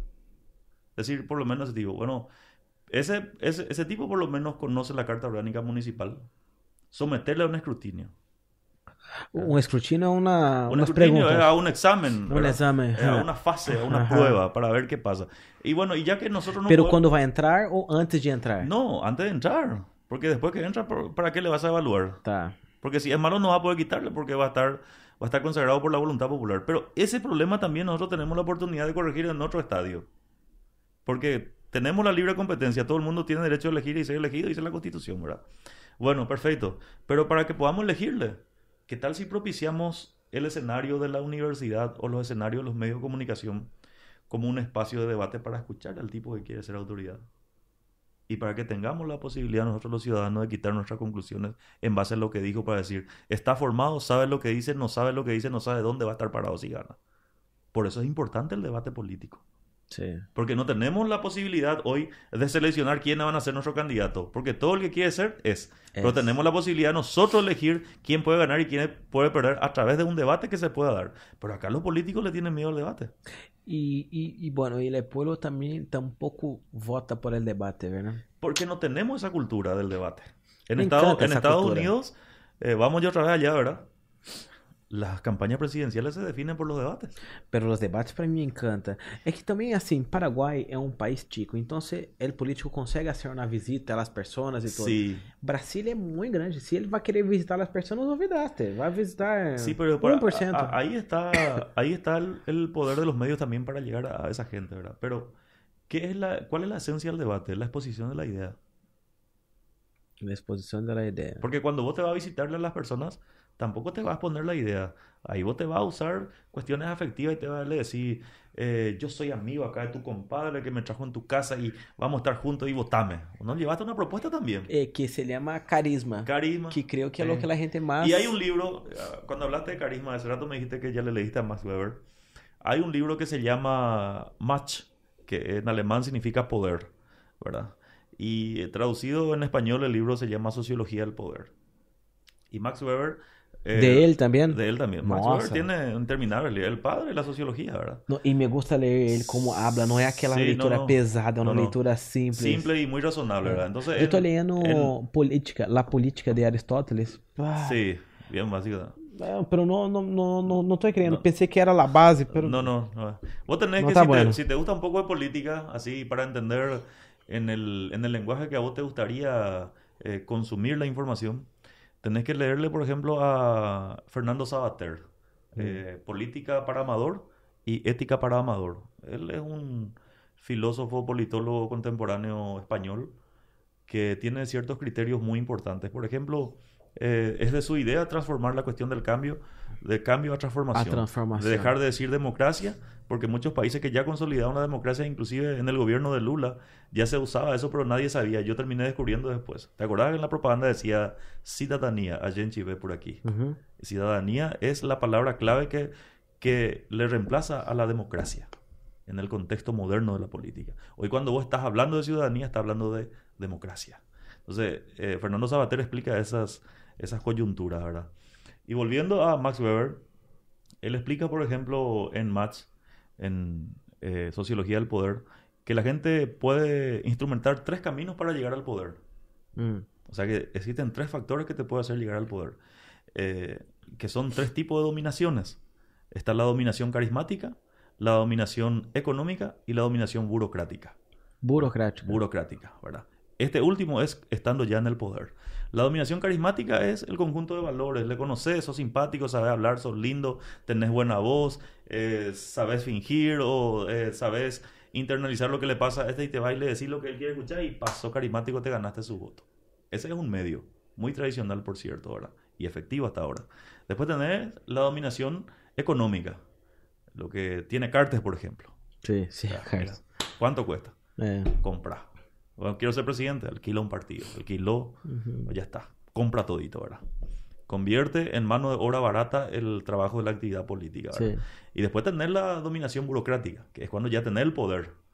Y vos me ayudaste en mi campaña, y después yo ya soy intendente, ya soy diputado, Ah, senador, y vos, vení, y- vos me decís, diputado, eh, ¿te acordás que yo trabajé mucho en tu campaña por vos? sí, Eh, sí. Yo fui tu operador político y veme a un puestito, yo quiero trabajar.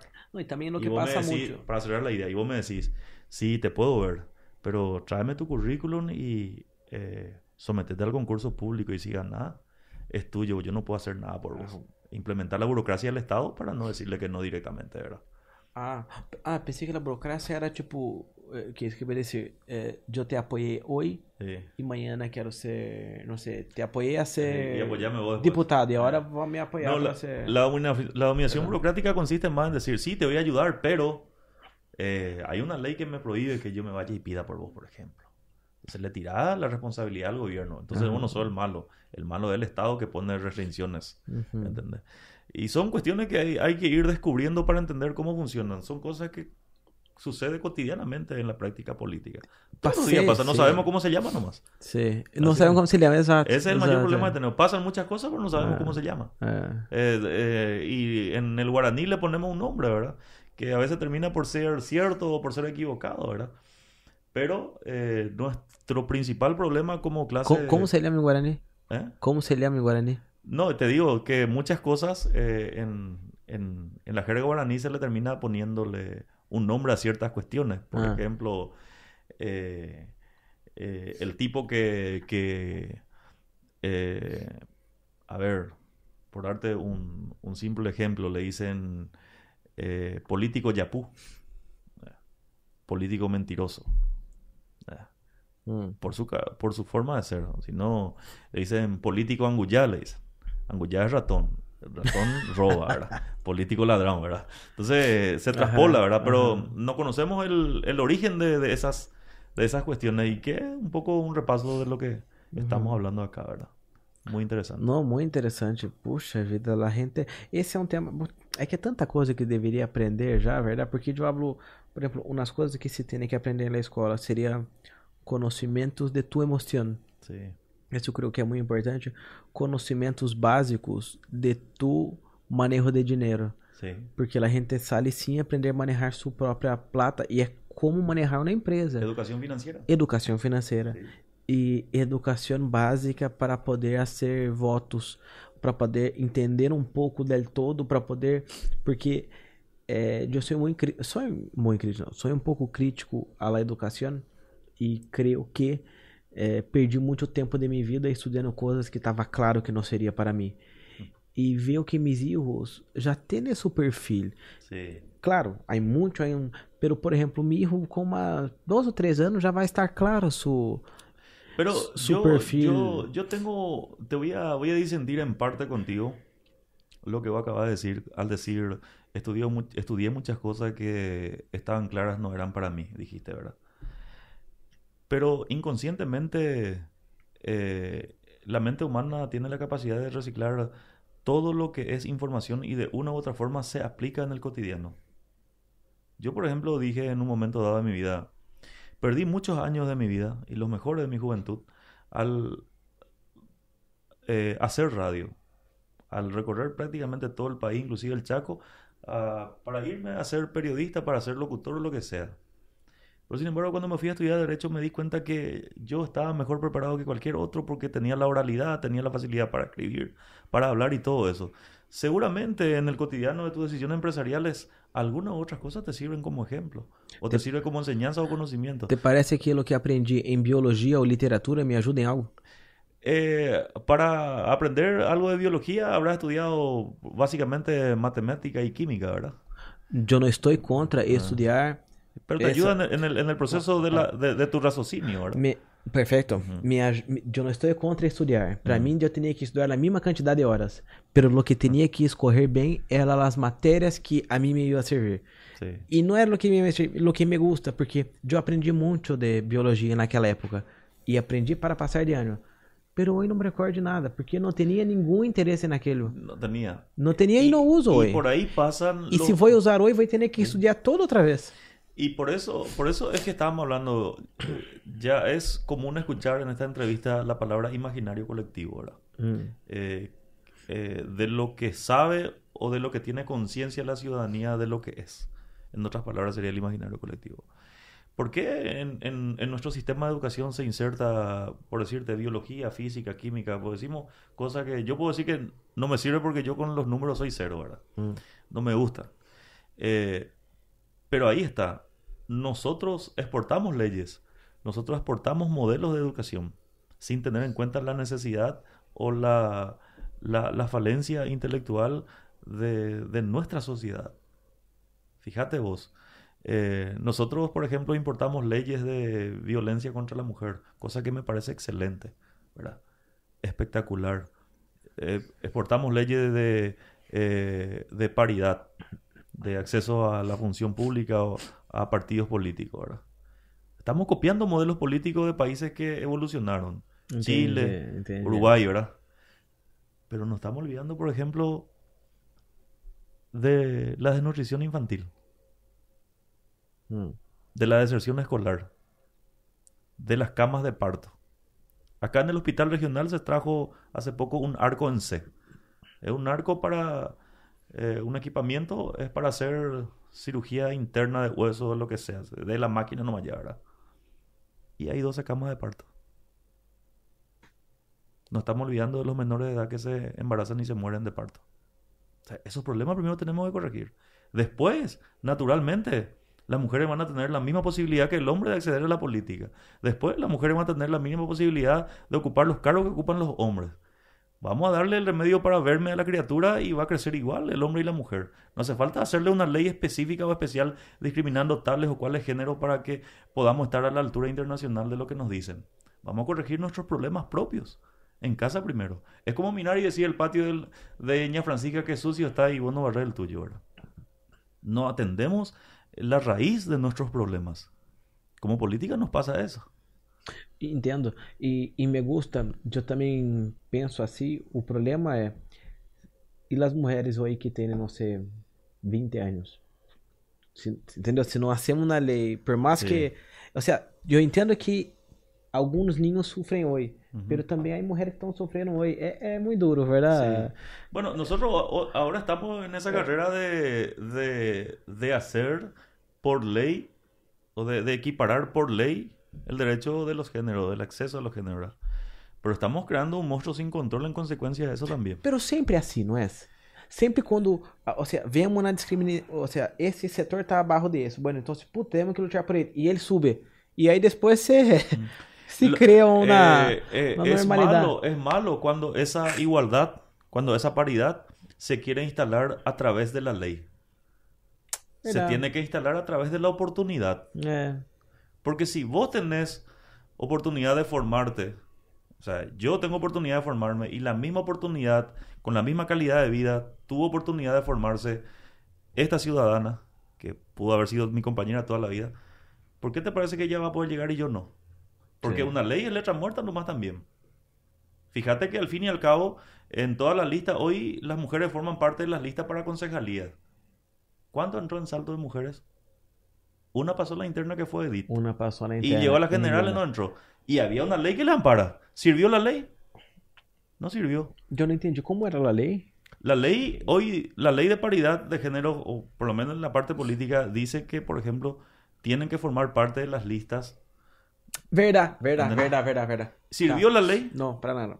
¿Cuántas candidatas había en las Claro. internas? En las internas sirvió porque todo el mundo se postuló y Eh. más de uno le puso a dos, tres mujeres en su equipo porque la ley le obligó. porque a lei le obligou. Pero la ciudadanía después eligió. É, é verdade. Entonces, no, no- no- no es suficiente una ley.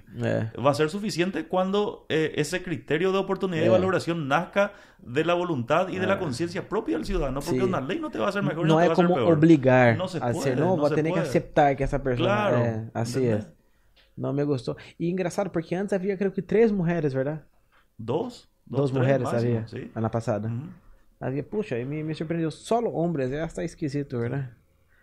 É, verdade. Pero yo no creo que le tuvieron que hacer una ley especial a, Mar- a Margaret Thatcher o a, a Merkel para que sea canciller de Alemania. e é Yo creo que tuvo su propio mérito, ¿verdad? Y Y una persona que estudió eh, biología o bioquímica también, que seguramente no le sirvió para nada, ¿verdad? Pero ahí está una... ¿Quién? una- y Merkel. Merkel estudou biologia, bioquímica. Sí, Uau! sí. Não, as duas mulheres que eu admiro. É que isso passa. As mulheres, assim, quando é uma mulher que se destaca, é impressionante. Sim. É, é um destaque tão. E podemos falar da deputada, verdade? Sim. Acá em, em, em Carindeju, ela é mais política tradicional que há acá na, em nosso departamento. Verdade? Una de las pocas mujeres a nivel país que ha sobresalido en materia de liderazgo político. sin discutir la calidad de la gestión. Sí, Pero exacto. En materia de liderazgo político. Y se mantiene. Se mantiene. Eh, contados son. Yo creo que en San Pedro tuvo Perla Vázquez. Eh, ahora en el Congreso hay muchas mujeres. Mm. hay muchas diputadas. Pero en el tiempo en el que ella empezó siendo eh, gobernadora, prácticamente en su momento fue la única gobernadora. Después Alto Paraguay ya tuvo gobernadora. Eh, ahora ya hay más diputadas, ya hay senadoras. Inclusive llegamos a tener una vicepresidenta de la República en su momento, la vez pasada, con, cuando renunció a Fara y renunció Carter y tuvo que asumir la señora esta, É. eh, creo que de Módica. No, no es de Módica, es la otra. Eh, Vareiro. Valeu. Mm. É, pero aún así é uma vice, ¿verdad? No, Sí. Sí, cargo y que al fin y al cabo no llegó por los conductos populares también, ¿verdad? Mm. Pero eh, yo soy de la opinión de que una ley no es suficiente como para equiparar eso. É, é, é um- uma questão de tempo mesmo, verdade? Totalmente, Vamos cambiar uma questão assim de a cabeça consciência, uma de consciência. Y conste que si nosotros los hombres nos fijamos, si queremos tener realmente buenos administradores, eh, política, hay países en donde eh, por política de empresa eh, los propietarios prefieren contratarle a mamás solteras para sus empleadas. Tienen mayor sentido de responsabilidad. É, Y fíjate el, el- el- la forma de, de pensamiento de la, de la mamá, de la mamá paraguaya, de la mujer paraguaya. ¿verdad? Yo creo que Paraguay va a dar un salto importante en su vida política alguna vez cuando nos atrevamos a elegirle a una mujer para ser presidente. Porque mucho más que de buenos recursos hace falta eh, un buen criterio de administración y un gran sentido de pertenencia y patriotismo, como solamente las mujeres tienen en el Paraguay. é, sim, pero não é uma questão de, de gênero. É uma, por exemplo, viu uma presidente em Brasil e, e puxa, ela tinha tudo para ser e não foi bem. É, uma persona. Assim, Sí. há, há homens buenos, há mulheres buenas, há homens malos, También, há ¿verdad? mulheres Pero malas. a Paraguay, a Paraguay le falta por descubrir esa experiencia. Sim, le falta. Por eso te digo, ¿verdad? Porque eh, Brasil lastimosamente tiene esa experiencia. Argentina quizás también con Cristina, ¿verdad? Com Cristina, Pero mirarle a las europeas. Angela Merkel e Margaret Thatcher, pero viste las dos de derecha. Sí, pero, eh, sin pero no, no podés pretender un país de primer mundo como Alemania tener un, un gobierno de izquierda. No hay, no hay cabida ahí. Ué, pero França, primeiro mundo e esquerda. Sí, pero eh, tiene un- un- una izquierda progresista, no es una izquierda eh, Ah, eh, está. marxista, No, leninista, no. eh, como lo de los bolcheviques de Pero la eso- Unión Soviética antigua, pero ¿verdad? eso no creo son que no hay espacio más, ¿verdad? No hay ya espacio más de ya- ningún lado. Hoy por hoy yo creo que É. eh, la izquierda está totalmente desfasada. El ejemplo claro de ello es Venezuela, es Cuba. Pero vos tá falando de um comunismo. Ou seja, a esquerda hoje, eu nem, comunismo nem hablo. Eu estou falando de um socialismo, como Sí. Macron é verdade? Algo assim, que é mais a realidade do Sí, mundo pero atual. No podemos hablar de, no podemos hablar de socialismo, o sea, no podemos hablar de comunismo sin antes haber perfeccionado el socialismo. Porque el comunismo ya es el resultado final y totalmente... Ela perfecciona. eh, no, totalmente elitizado del socialismo. Porque el socialismo tiene un discurso por acá y tiene una actitud totalitaria por acá, ¿verdad? Sim. ¿Entendés? O sea que ellos, todo lo que son bienes de producción, ellos agarran, nacionalizan y lo que produce es del, del gobierno, ¿verdad? Eu he visto, no del ciudadano. eu he visto uma entrevista de Fidel em 1996, algo Sí. assim, e ele falou que o comunismo não lhe foi bem, então se eh, agora era um socialista. Sí. O sea, Cuba é socialista hoje. Hasta ela, ahora, é, comunismo, un comunista hasta ahora. É comunista, Sí, pero dice es. que es socialista. Y lo más simpático es que enarbolan la libertad, eh, los derechos humanos, los derechos civiles y condenan la dictadura. Vou saber, em la pandemia, eu leí o livro de Hitler. Leí muito sobre a Segunda Guerra e leí esse livro proibido de Hitler, é, My Kampf.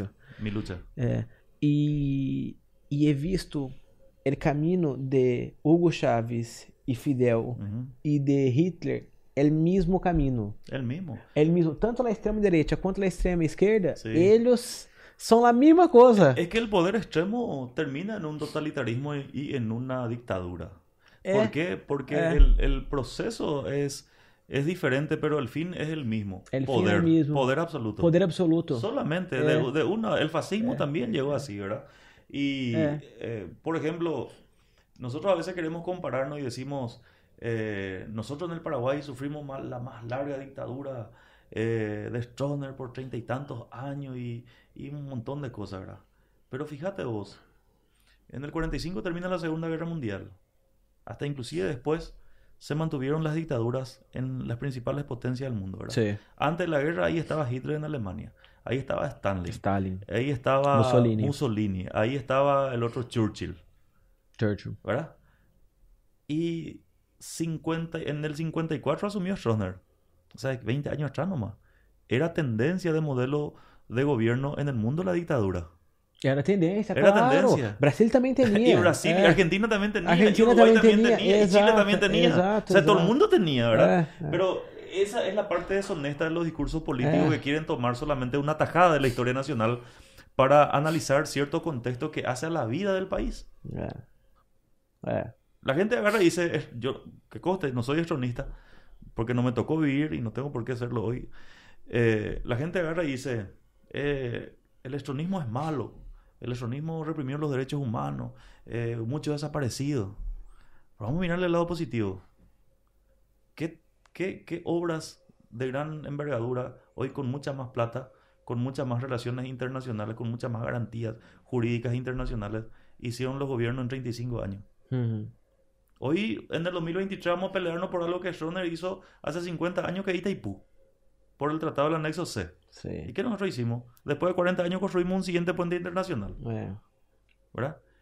Y antes de, de- de que Stroessner asuma en el 54, ¿cómo era el país? En el 47 hubo uno de los más tristes episodios políticos del país, un patricidio donde paraguayos entre paraguayos se mataron por fanatismo político, la revolución del 47. Ah, no cuando a machetazo tuvo que matarle Colorado a liberales para retomar el poder. Y se, se constituían gobiernos que no tardaban 24 horas y había golpe de Estado. En una semana hubo tres presidentes. Wow, no sabía Esa, de eso. esa desestabilidad tenía el país. Y sube Stroessner en el 54 y una de las grandes cosas que logra es la estabilidad, Estabilidad. del país. Por más que él se religió hasta el 89, tuvo estabilidad.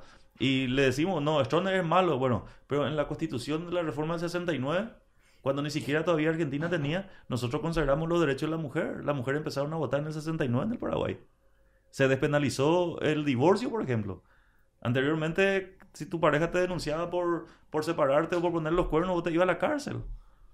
Todo- todos esos progresos sociales también se dieron en una época de la dictadura del que no se habla. Por una cuestión sesgada, cultural o políticamente, o por simple fobia al Partido Colorado, ¿verdad? Eh, de lógica, no una cuestión de razonamiento. No, todavía no somos capaces o no fuimos instruidos para castigar con el voto. Solamente somos instruidos para elegir. ¿entendés? Cuando aprendamos a castigar en el sentido de no volver a elegir o de saber elegir, creo que nos, nos puede ir mejor. Fíjate una cosa que yo siempre valoro mucho. Yo veo mucho canal brasileño. En época de elección, eh, en cadena nacional, por ley, el Estado brasileño le obliga a los, a los canales de, de todo el país, en cadena nacional, a transmitir programas políticos. Ajá. Uno. Sí. Una ley. Una Y ley. el que no se hace no se le renueva su licencia, ¿verdad? Sí. Segundo, ¿cómo trabaja en la propaganda electoral en materia de concienciación? Para que no vendas tu voto, te da ejemplo, te dé mensajes fuertes. ¿verdad? ¿En Paraguay pasa eso? No. No pasa. ¿Y qué es lo que cuesta más caro en una campaña política? La comunicación. Y bueno.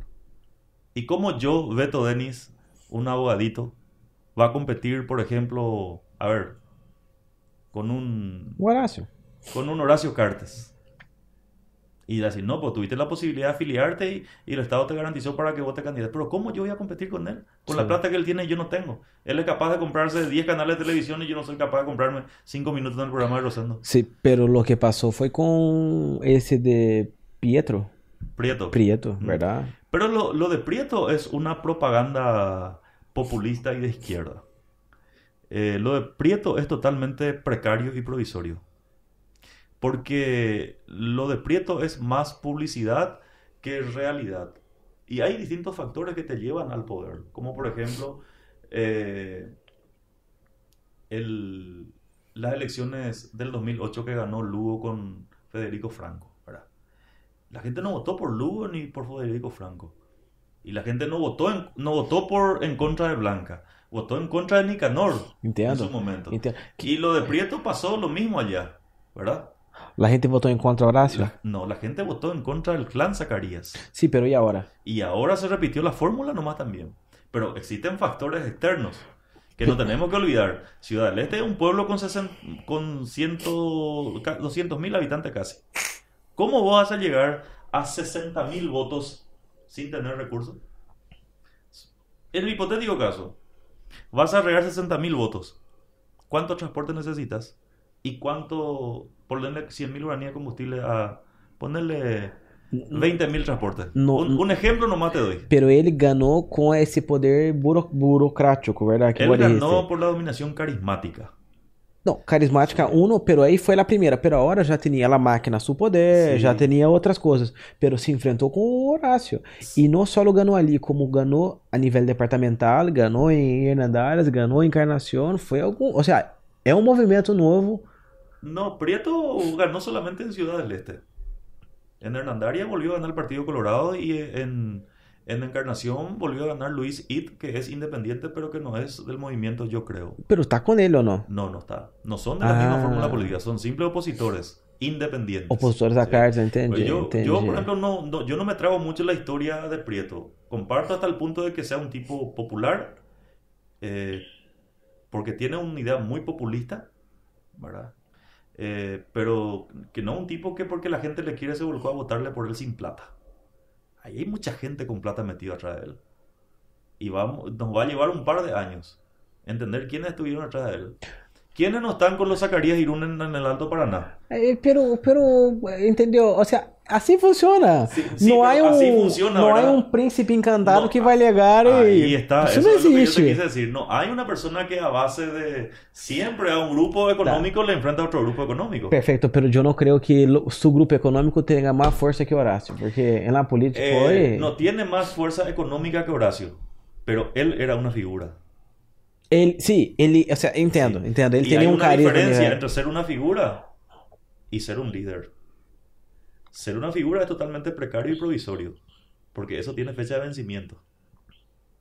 Pero ele tem 32 anos e pode ser um líder. Puede seja, já está surgindo líder, puede ser poxa. un líder. eh, de hecho, es un líder en potencia. ¿verdad? enorme. Pero, eh, ¿qué, qué te da el liderazgo? O sea, ¿qué te hace finalmente líder o no líder? Vos no, puedes, vos no podés erguirte como líder en un territorio donde exactamente no sabes quién es tu gente y donde exactamente vos no sabes a qué nucleación política vos le correspondes. Decís, soy del pueblo. Ah, bueno, pero el pueblo se cambia de opinión cada rato. El verdad, hay, hay, un, hay, hay una diferencia entre figura política, entre liderazgo político, que son, que tienen presupuestos totalmente diferentes. Entendi. Um líder, um líder político, ele tem su, suas ideias claras e peleia por essa y- sem pelear por y essa. tiene una estructura Estrutura política. Política, claro. Pero para conseguir votos ou uma estrutura assim... Uma... La estructura, eh, la estructura para conseguir votos se llama estructura electoral. Ah, tá. La estructura política es la entidad partidaria o la institución que te sostiene como líder, que te hace esse trabajo de contención. não tem isso com Y no esse... tiene porque él es independiente. Él es una mezcolanza de liberales, de colorados renegados y de gente de semi-izquierda. Tá. Y muchos nacieron como él y terminaron otra vez en uno o dos Sim, periodos. sim. E será que não... Un é, ejemplo de tá. ello, disculpame, un ejemplo de él es Aiter acá. Sim, Nació por, la, por el hartazgo de la ciudadanía de un modelo político. sim. Y terminó por terminar en estas últimas elecciones. ¿verdad? Sim, e Lu- exato, é o que passou com o Lugo, verdade? Ou seja, a También, gente não, não a queria eso se mais le o llama Colorado. técnicamente outsider. Outsiders, los outsiders. É, Es un outsider político. ele é um outsider. Sim, pero agora já não é mais, já está em segundo mandato, agora já é um político. Vamos a ver si dentro de cuatro años Sigue. logra un ascenso político. Um governador. Y si al fin y al cabo decide, decide afiliarse a un partido que le pueda sostener. Pero tem que ser seu partido, não pode afiliar-se a outro partido. Él no tiene partido. Pero independente é um partido, Não. vai ser, ou seja, Não- seu não, aí- partido cria tudo e hace todo. No, él, él, mira, para que sea llamado movimiento tiene cierto presupuesto. Para que sea partido político tiene otro presupuesto. Él hoy simplemente es un movimiento. Para que vos seas partido político tenés que, creo yo, reunir 200.000 afiliados.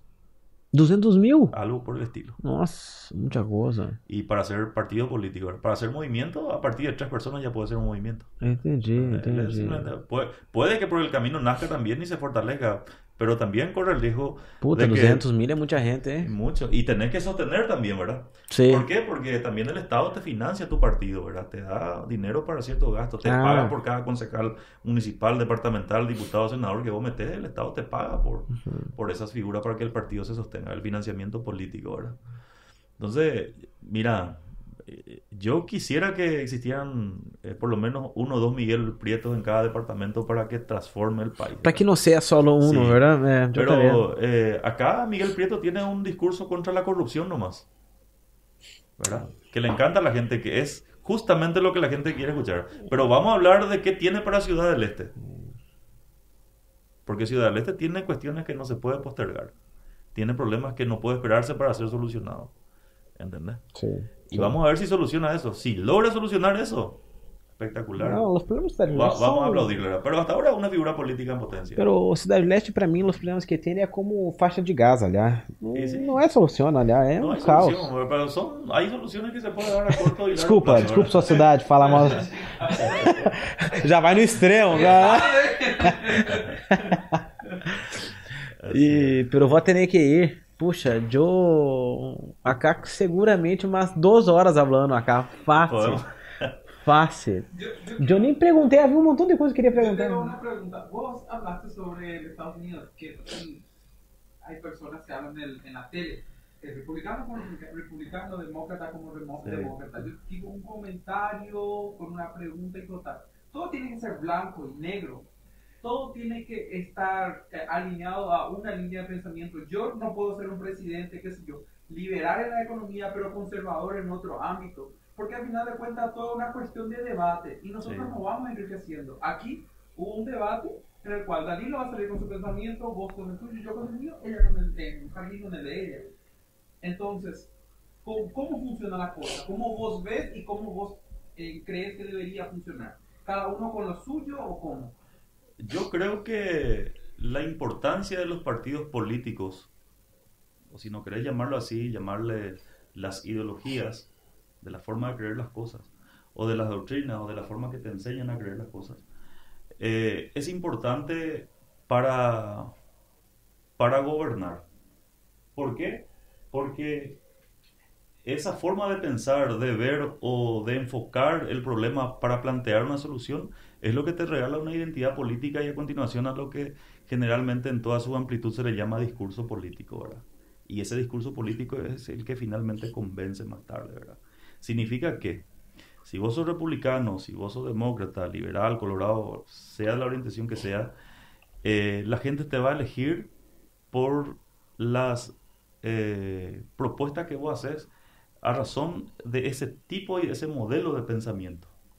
¿Entendés? Porque se sabe, un tipo que es eh, demócrata va a perseguir una idea igual para todos y el que sea más guapo va a tener más plata y que el que trabaje menos, el Estado no tiene por qué hacerse responsable de él, al fin y al cabo tenemos todo el mismo derecho. Y el republicano dice, no, eh, vivimos en una república donde el Estado tiene la responsabilidad de fomentar y de garantizar. Y por encima de que todos seamos iguales, tenemos que también ser un Estado intervencionista de cuidar para que nadie tenga más ventaja que el otro. ¿verdad? Y en ese contexto de cosas, el ciudadano, el pobre hace su conciencia en base al papá Estado. Y el millonario hace su, su, su, su idea política en base al papá presidente que me va a aventajar a mí. ¿verdad? O sea que uno... Cada uno peleando por el tuyo. Al pobre le encanta el sistema republicano, al pobre le encanta el sistema prebendario, el sistema de izquierda, no le gusta la competencia, no le gusta la libertad, no le gusta el libre mercado porque él quiere estar en su casa recibiendo su zeta familiar y quiere irse en el hospital y quiere que su esposa hasta la gasa se le compre, ¿verdad? Que é demócrata, ¿verdad? Podría ser. Mm. Podría ser. Estamos hablando de, de izquierda, ¿verdad? Sí. Eh, y acá a nosotros nos pasa eso. Acá a nosotros nos pasa eso. Eh, es muy fácil verle a un, li- a un liberal radical auténtico haciendo un discurso populista. Sí, pero exato, por- pero acá la gente no sabe la diferencia, ¿verdad? No, y por no- eso, no y, sabe se- los ¿y por nombres. qué no sabe la diferencia? Porque los partidos políticos simplemente hacen afiliaciones. ¿Qué significa afiliación? Cumpliste 18 años, no quieres ser colorado, sí quiero ser. Llena todo tu firma, te viene tu carnet, vos sos colorado. Eso te habilita para votar en las internas y las generales. Ajá. Ya no sé. Lo que hay que hacer es que no solamente el Partido Colorado, sino todos los partidos en potencia, tienen que convertir su masa de afiliados, que es afín, afiliado al partido, tiene que convertirlo en militante, tiene que hacerle militar dentro del partido. Y para militar dentro del partido significa formarle con el pensamiento del partido. Una conciencia colectiva. Con sí, eh, con la conciencia o con la idea del partido. El Partido Colorado dice, por ejemplo, es un partido de centro izquierda, agradista por su naturaleza, que enarbola las banderas de redención social, eh, eh, superpone al individuo como centro de toda la atención del Estado. O sea, enseñarle al ciudadano que ser colorado significa eso. Y mañana cuando le toque ser candidato, llevar eso internalizado ideológicamente y aplicarlo en función de gobierno. Me gusta porque la política no es una cosa de personas y sí de ideas. Claro. Eh. ¿Y cómo vamos a administrar con ideas si no tenemos una matriz Una, política? una, una base, é, entendi. ¿Me entendés?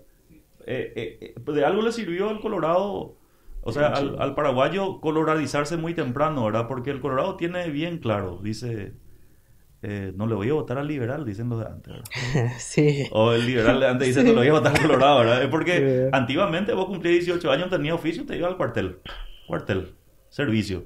Si vos no sabías leer o escribir, vos salías aprendiendo eh, del cuartel a leer y a escribir, y al salir de ahí, tu libreta partidaria. Colorado. Colorado, donde se te adoctrinaba como los colorados, Ah. te enseñaban a pensar como colorado, te enseñaban a razonar como colorado.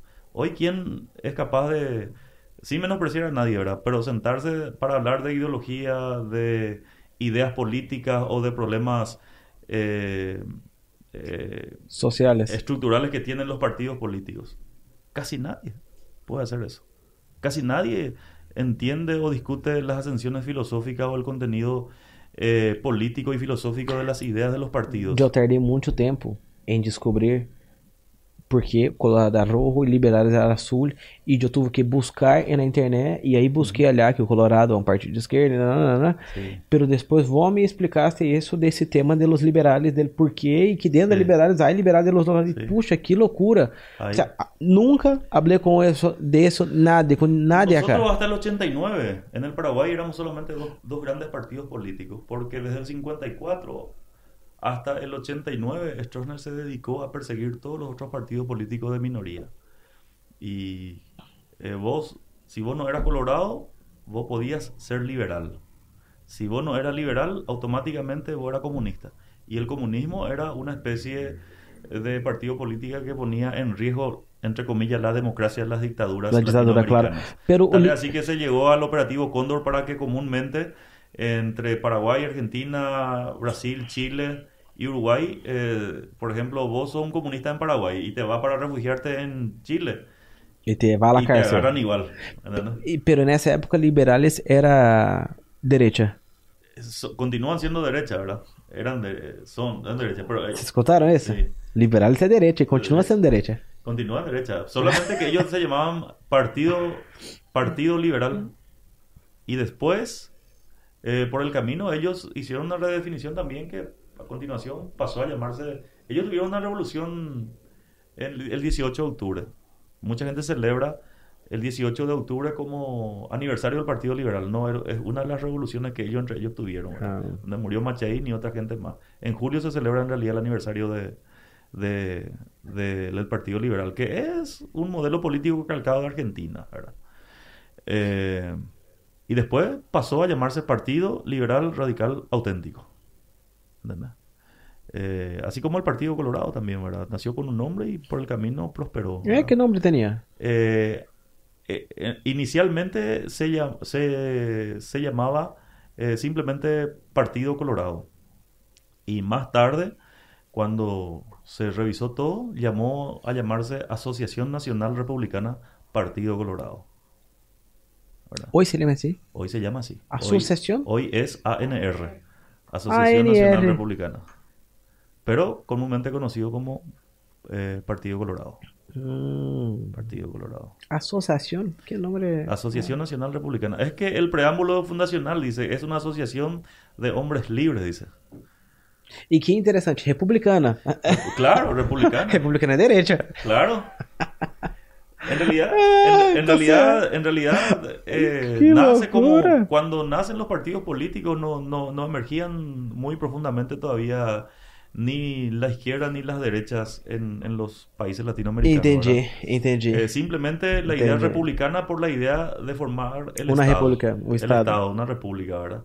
Eh, porque en ese Estado, eh, o, o vos era una colonia de una monarquía europea, O una era una república. república, ¿verdad? Claro, Entonces perfecto. nace como una república nomás. Perfecto. Más tarde se define, ¿verdad? Tal es así que eh, nosotros cuando nos constituimos en- como república, eh, no tenemos una constitución, tenemos una gran carta política de tres artículos nomás, ¿verdad? Eh, y después nos fuimos prosperando, tuvimos nuestra constitución, después con, con ¿cómo se llama este el que le mataron sus propios eh, correligionarios? Mariscal José Félix Estigarribia, siendo presidente en, el- en 1949, abolió la constitución que ya estaba bastante avanzada en ese entonces y retrotrajo otra vez y convirtió la constitución en una gran carta política otra vez con tres artículos nomás, Con que le daba artículos. superpoderes a él. Con tres artículos nomás. Poder, poder, poder. No, no, no se dividía el poder. Eh, el, el presidente tenía eh, poderes plenos. E tenía la hacía los dos primeros. Tenía la facultad de llamarse a elecciones para autoelegirse. él. Por eso le vinieron encima y le echaron el avión con la esposa, ¿verdad? En el A gente é 40. louca, verdade? É, le toma De todo un poco pasó en la historia nacional, ¿verdad? De todo Pero bueno, vou ter que ir. Agradeço mais uma vez, agradeço muito a conversa. Eu creio que temos que falar, seguir esta conversa outras vezes. Cuando quieras. Porque faltam muitas, eu me tenho muitas perguntas acá. Tenemos que elegir temas.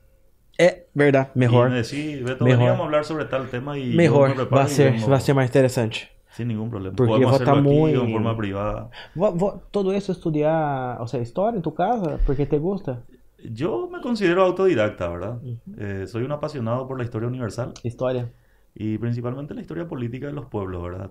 Eh, de hecho que la autora Jamín sabe en- en- para entender ciertos procesos de la evolución humana también eh, se estudia un poco de sociología y estudiando sociología eh, uno le lee a Max Weber, le lee a Lenin, le lee a Thomas Hobbes y a un montón de señores que nos crean mucho problema, ¿verdad? Sí. Y después uno se va profundizando eso, ¿verdad?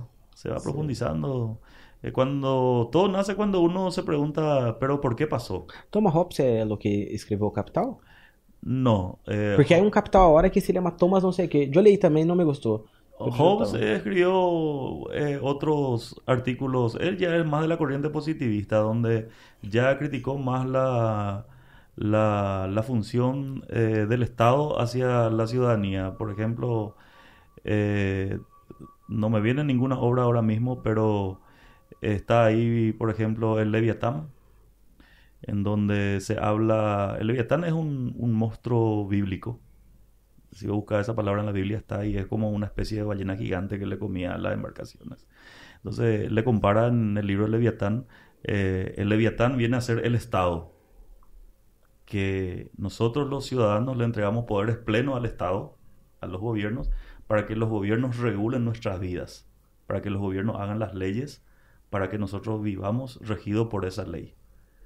Entonces él habló un poco eh, el contrato social, otra obra de él también legal. de cómo nosotros, eh, eh, prácticamente nosotros los ciudadanos con el Estado vivimos en un gran contrato social.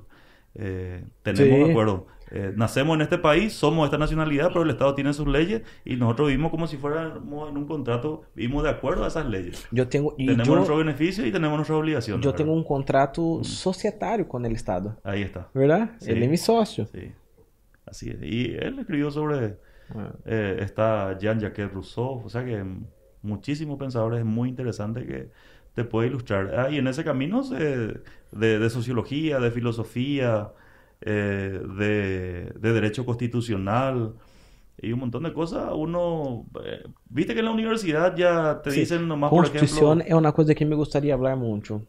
la constitución. Yo, Ah. vos sabés, yo hice, eh, para cerrar, yo hice mi tesis eh, para egresar en la carrera de Derecho sobre el pluralismo y su, eh, y su eficacia en la democracia contemporánea paraguaya. El, y, y me costó el trabajo de analizar toda la constitución del país, ¿verdad? Que tuvimos desde la primera gran carta política hasta la constitución del 92, ¿verdad? Porque en el preámbulo dice eh, el, que el Paraguay es eh, un, un país con sistema republicano, un sistema unitario y todo eso, y dice que tiene un sistema democrático, representativo, participativo y pluralista. Dice la última parte del preámbulo, ¿verdad? Que es la introducción del cuerpo de la Constitución, ¿verdad? Y nunca los profesores me supieron ni en el colegio ni en la facultad después explicar muy bien. Eh, o sea, explicaban así a, largo rasgo, ¿verdad? Eh, la diferencia entre representación, entre participación y entre pluralismo, ¿verdad? Y la representación con el pluralismo siempre tuvo cierta semejanza, ¿verdad? Entonces yo dije, esta palabra yo voy a hacer una tesis sobre eso, sobre pluralismo, sobre pluralidad. Y tuve que empezar a leer y rebuscarme, tuve que irme al Congreso en el archivo a buscar la primera constitución a leer y a ver eh, qué significaba ese, esa palabra, qué significa, eh, qué ascensión tiene, porque cuando uno empieza a explorar encuentra eh, nociones como pluralismo ideológico, pluralismo comercial, pluralismo empresarial, pluralismo religioso, entonces definir de raíz pluralismo y después hablar, yo, antes de que fallezca el presidente de la, de la convención, que es el doctor Oscar Facundo, Oscar Facundo Infram, tuve que irme a Asunción a hablar personalmente con él para que me diga eh, qué ascensión tenía esa, esa palabra en la Constitución. Me dijo, es ampliamente político, ¿verdad? Y a partir de la ascensión ampliamente político de la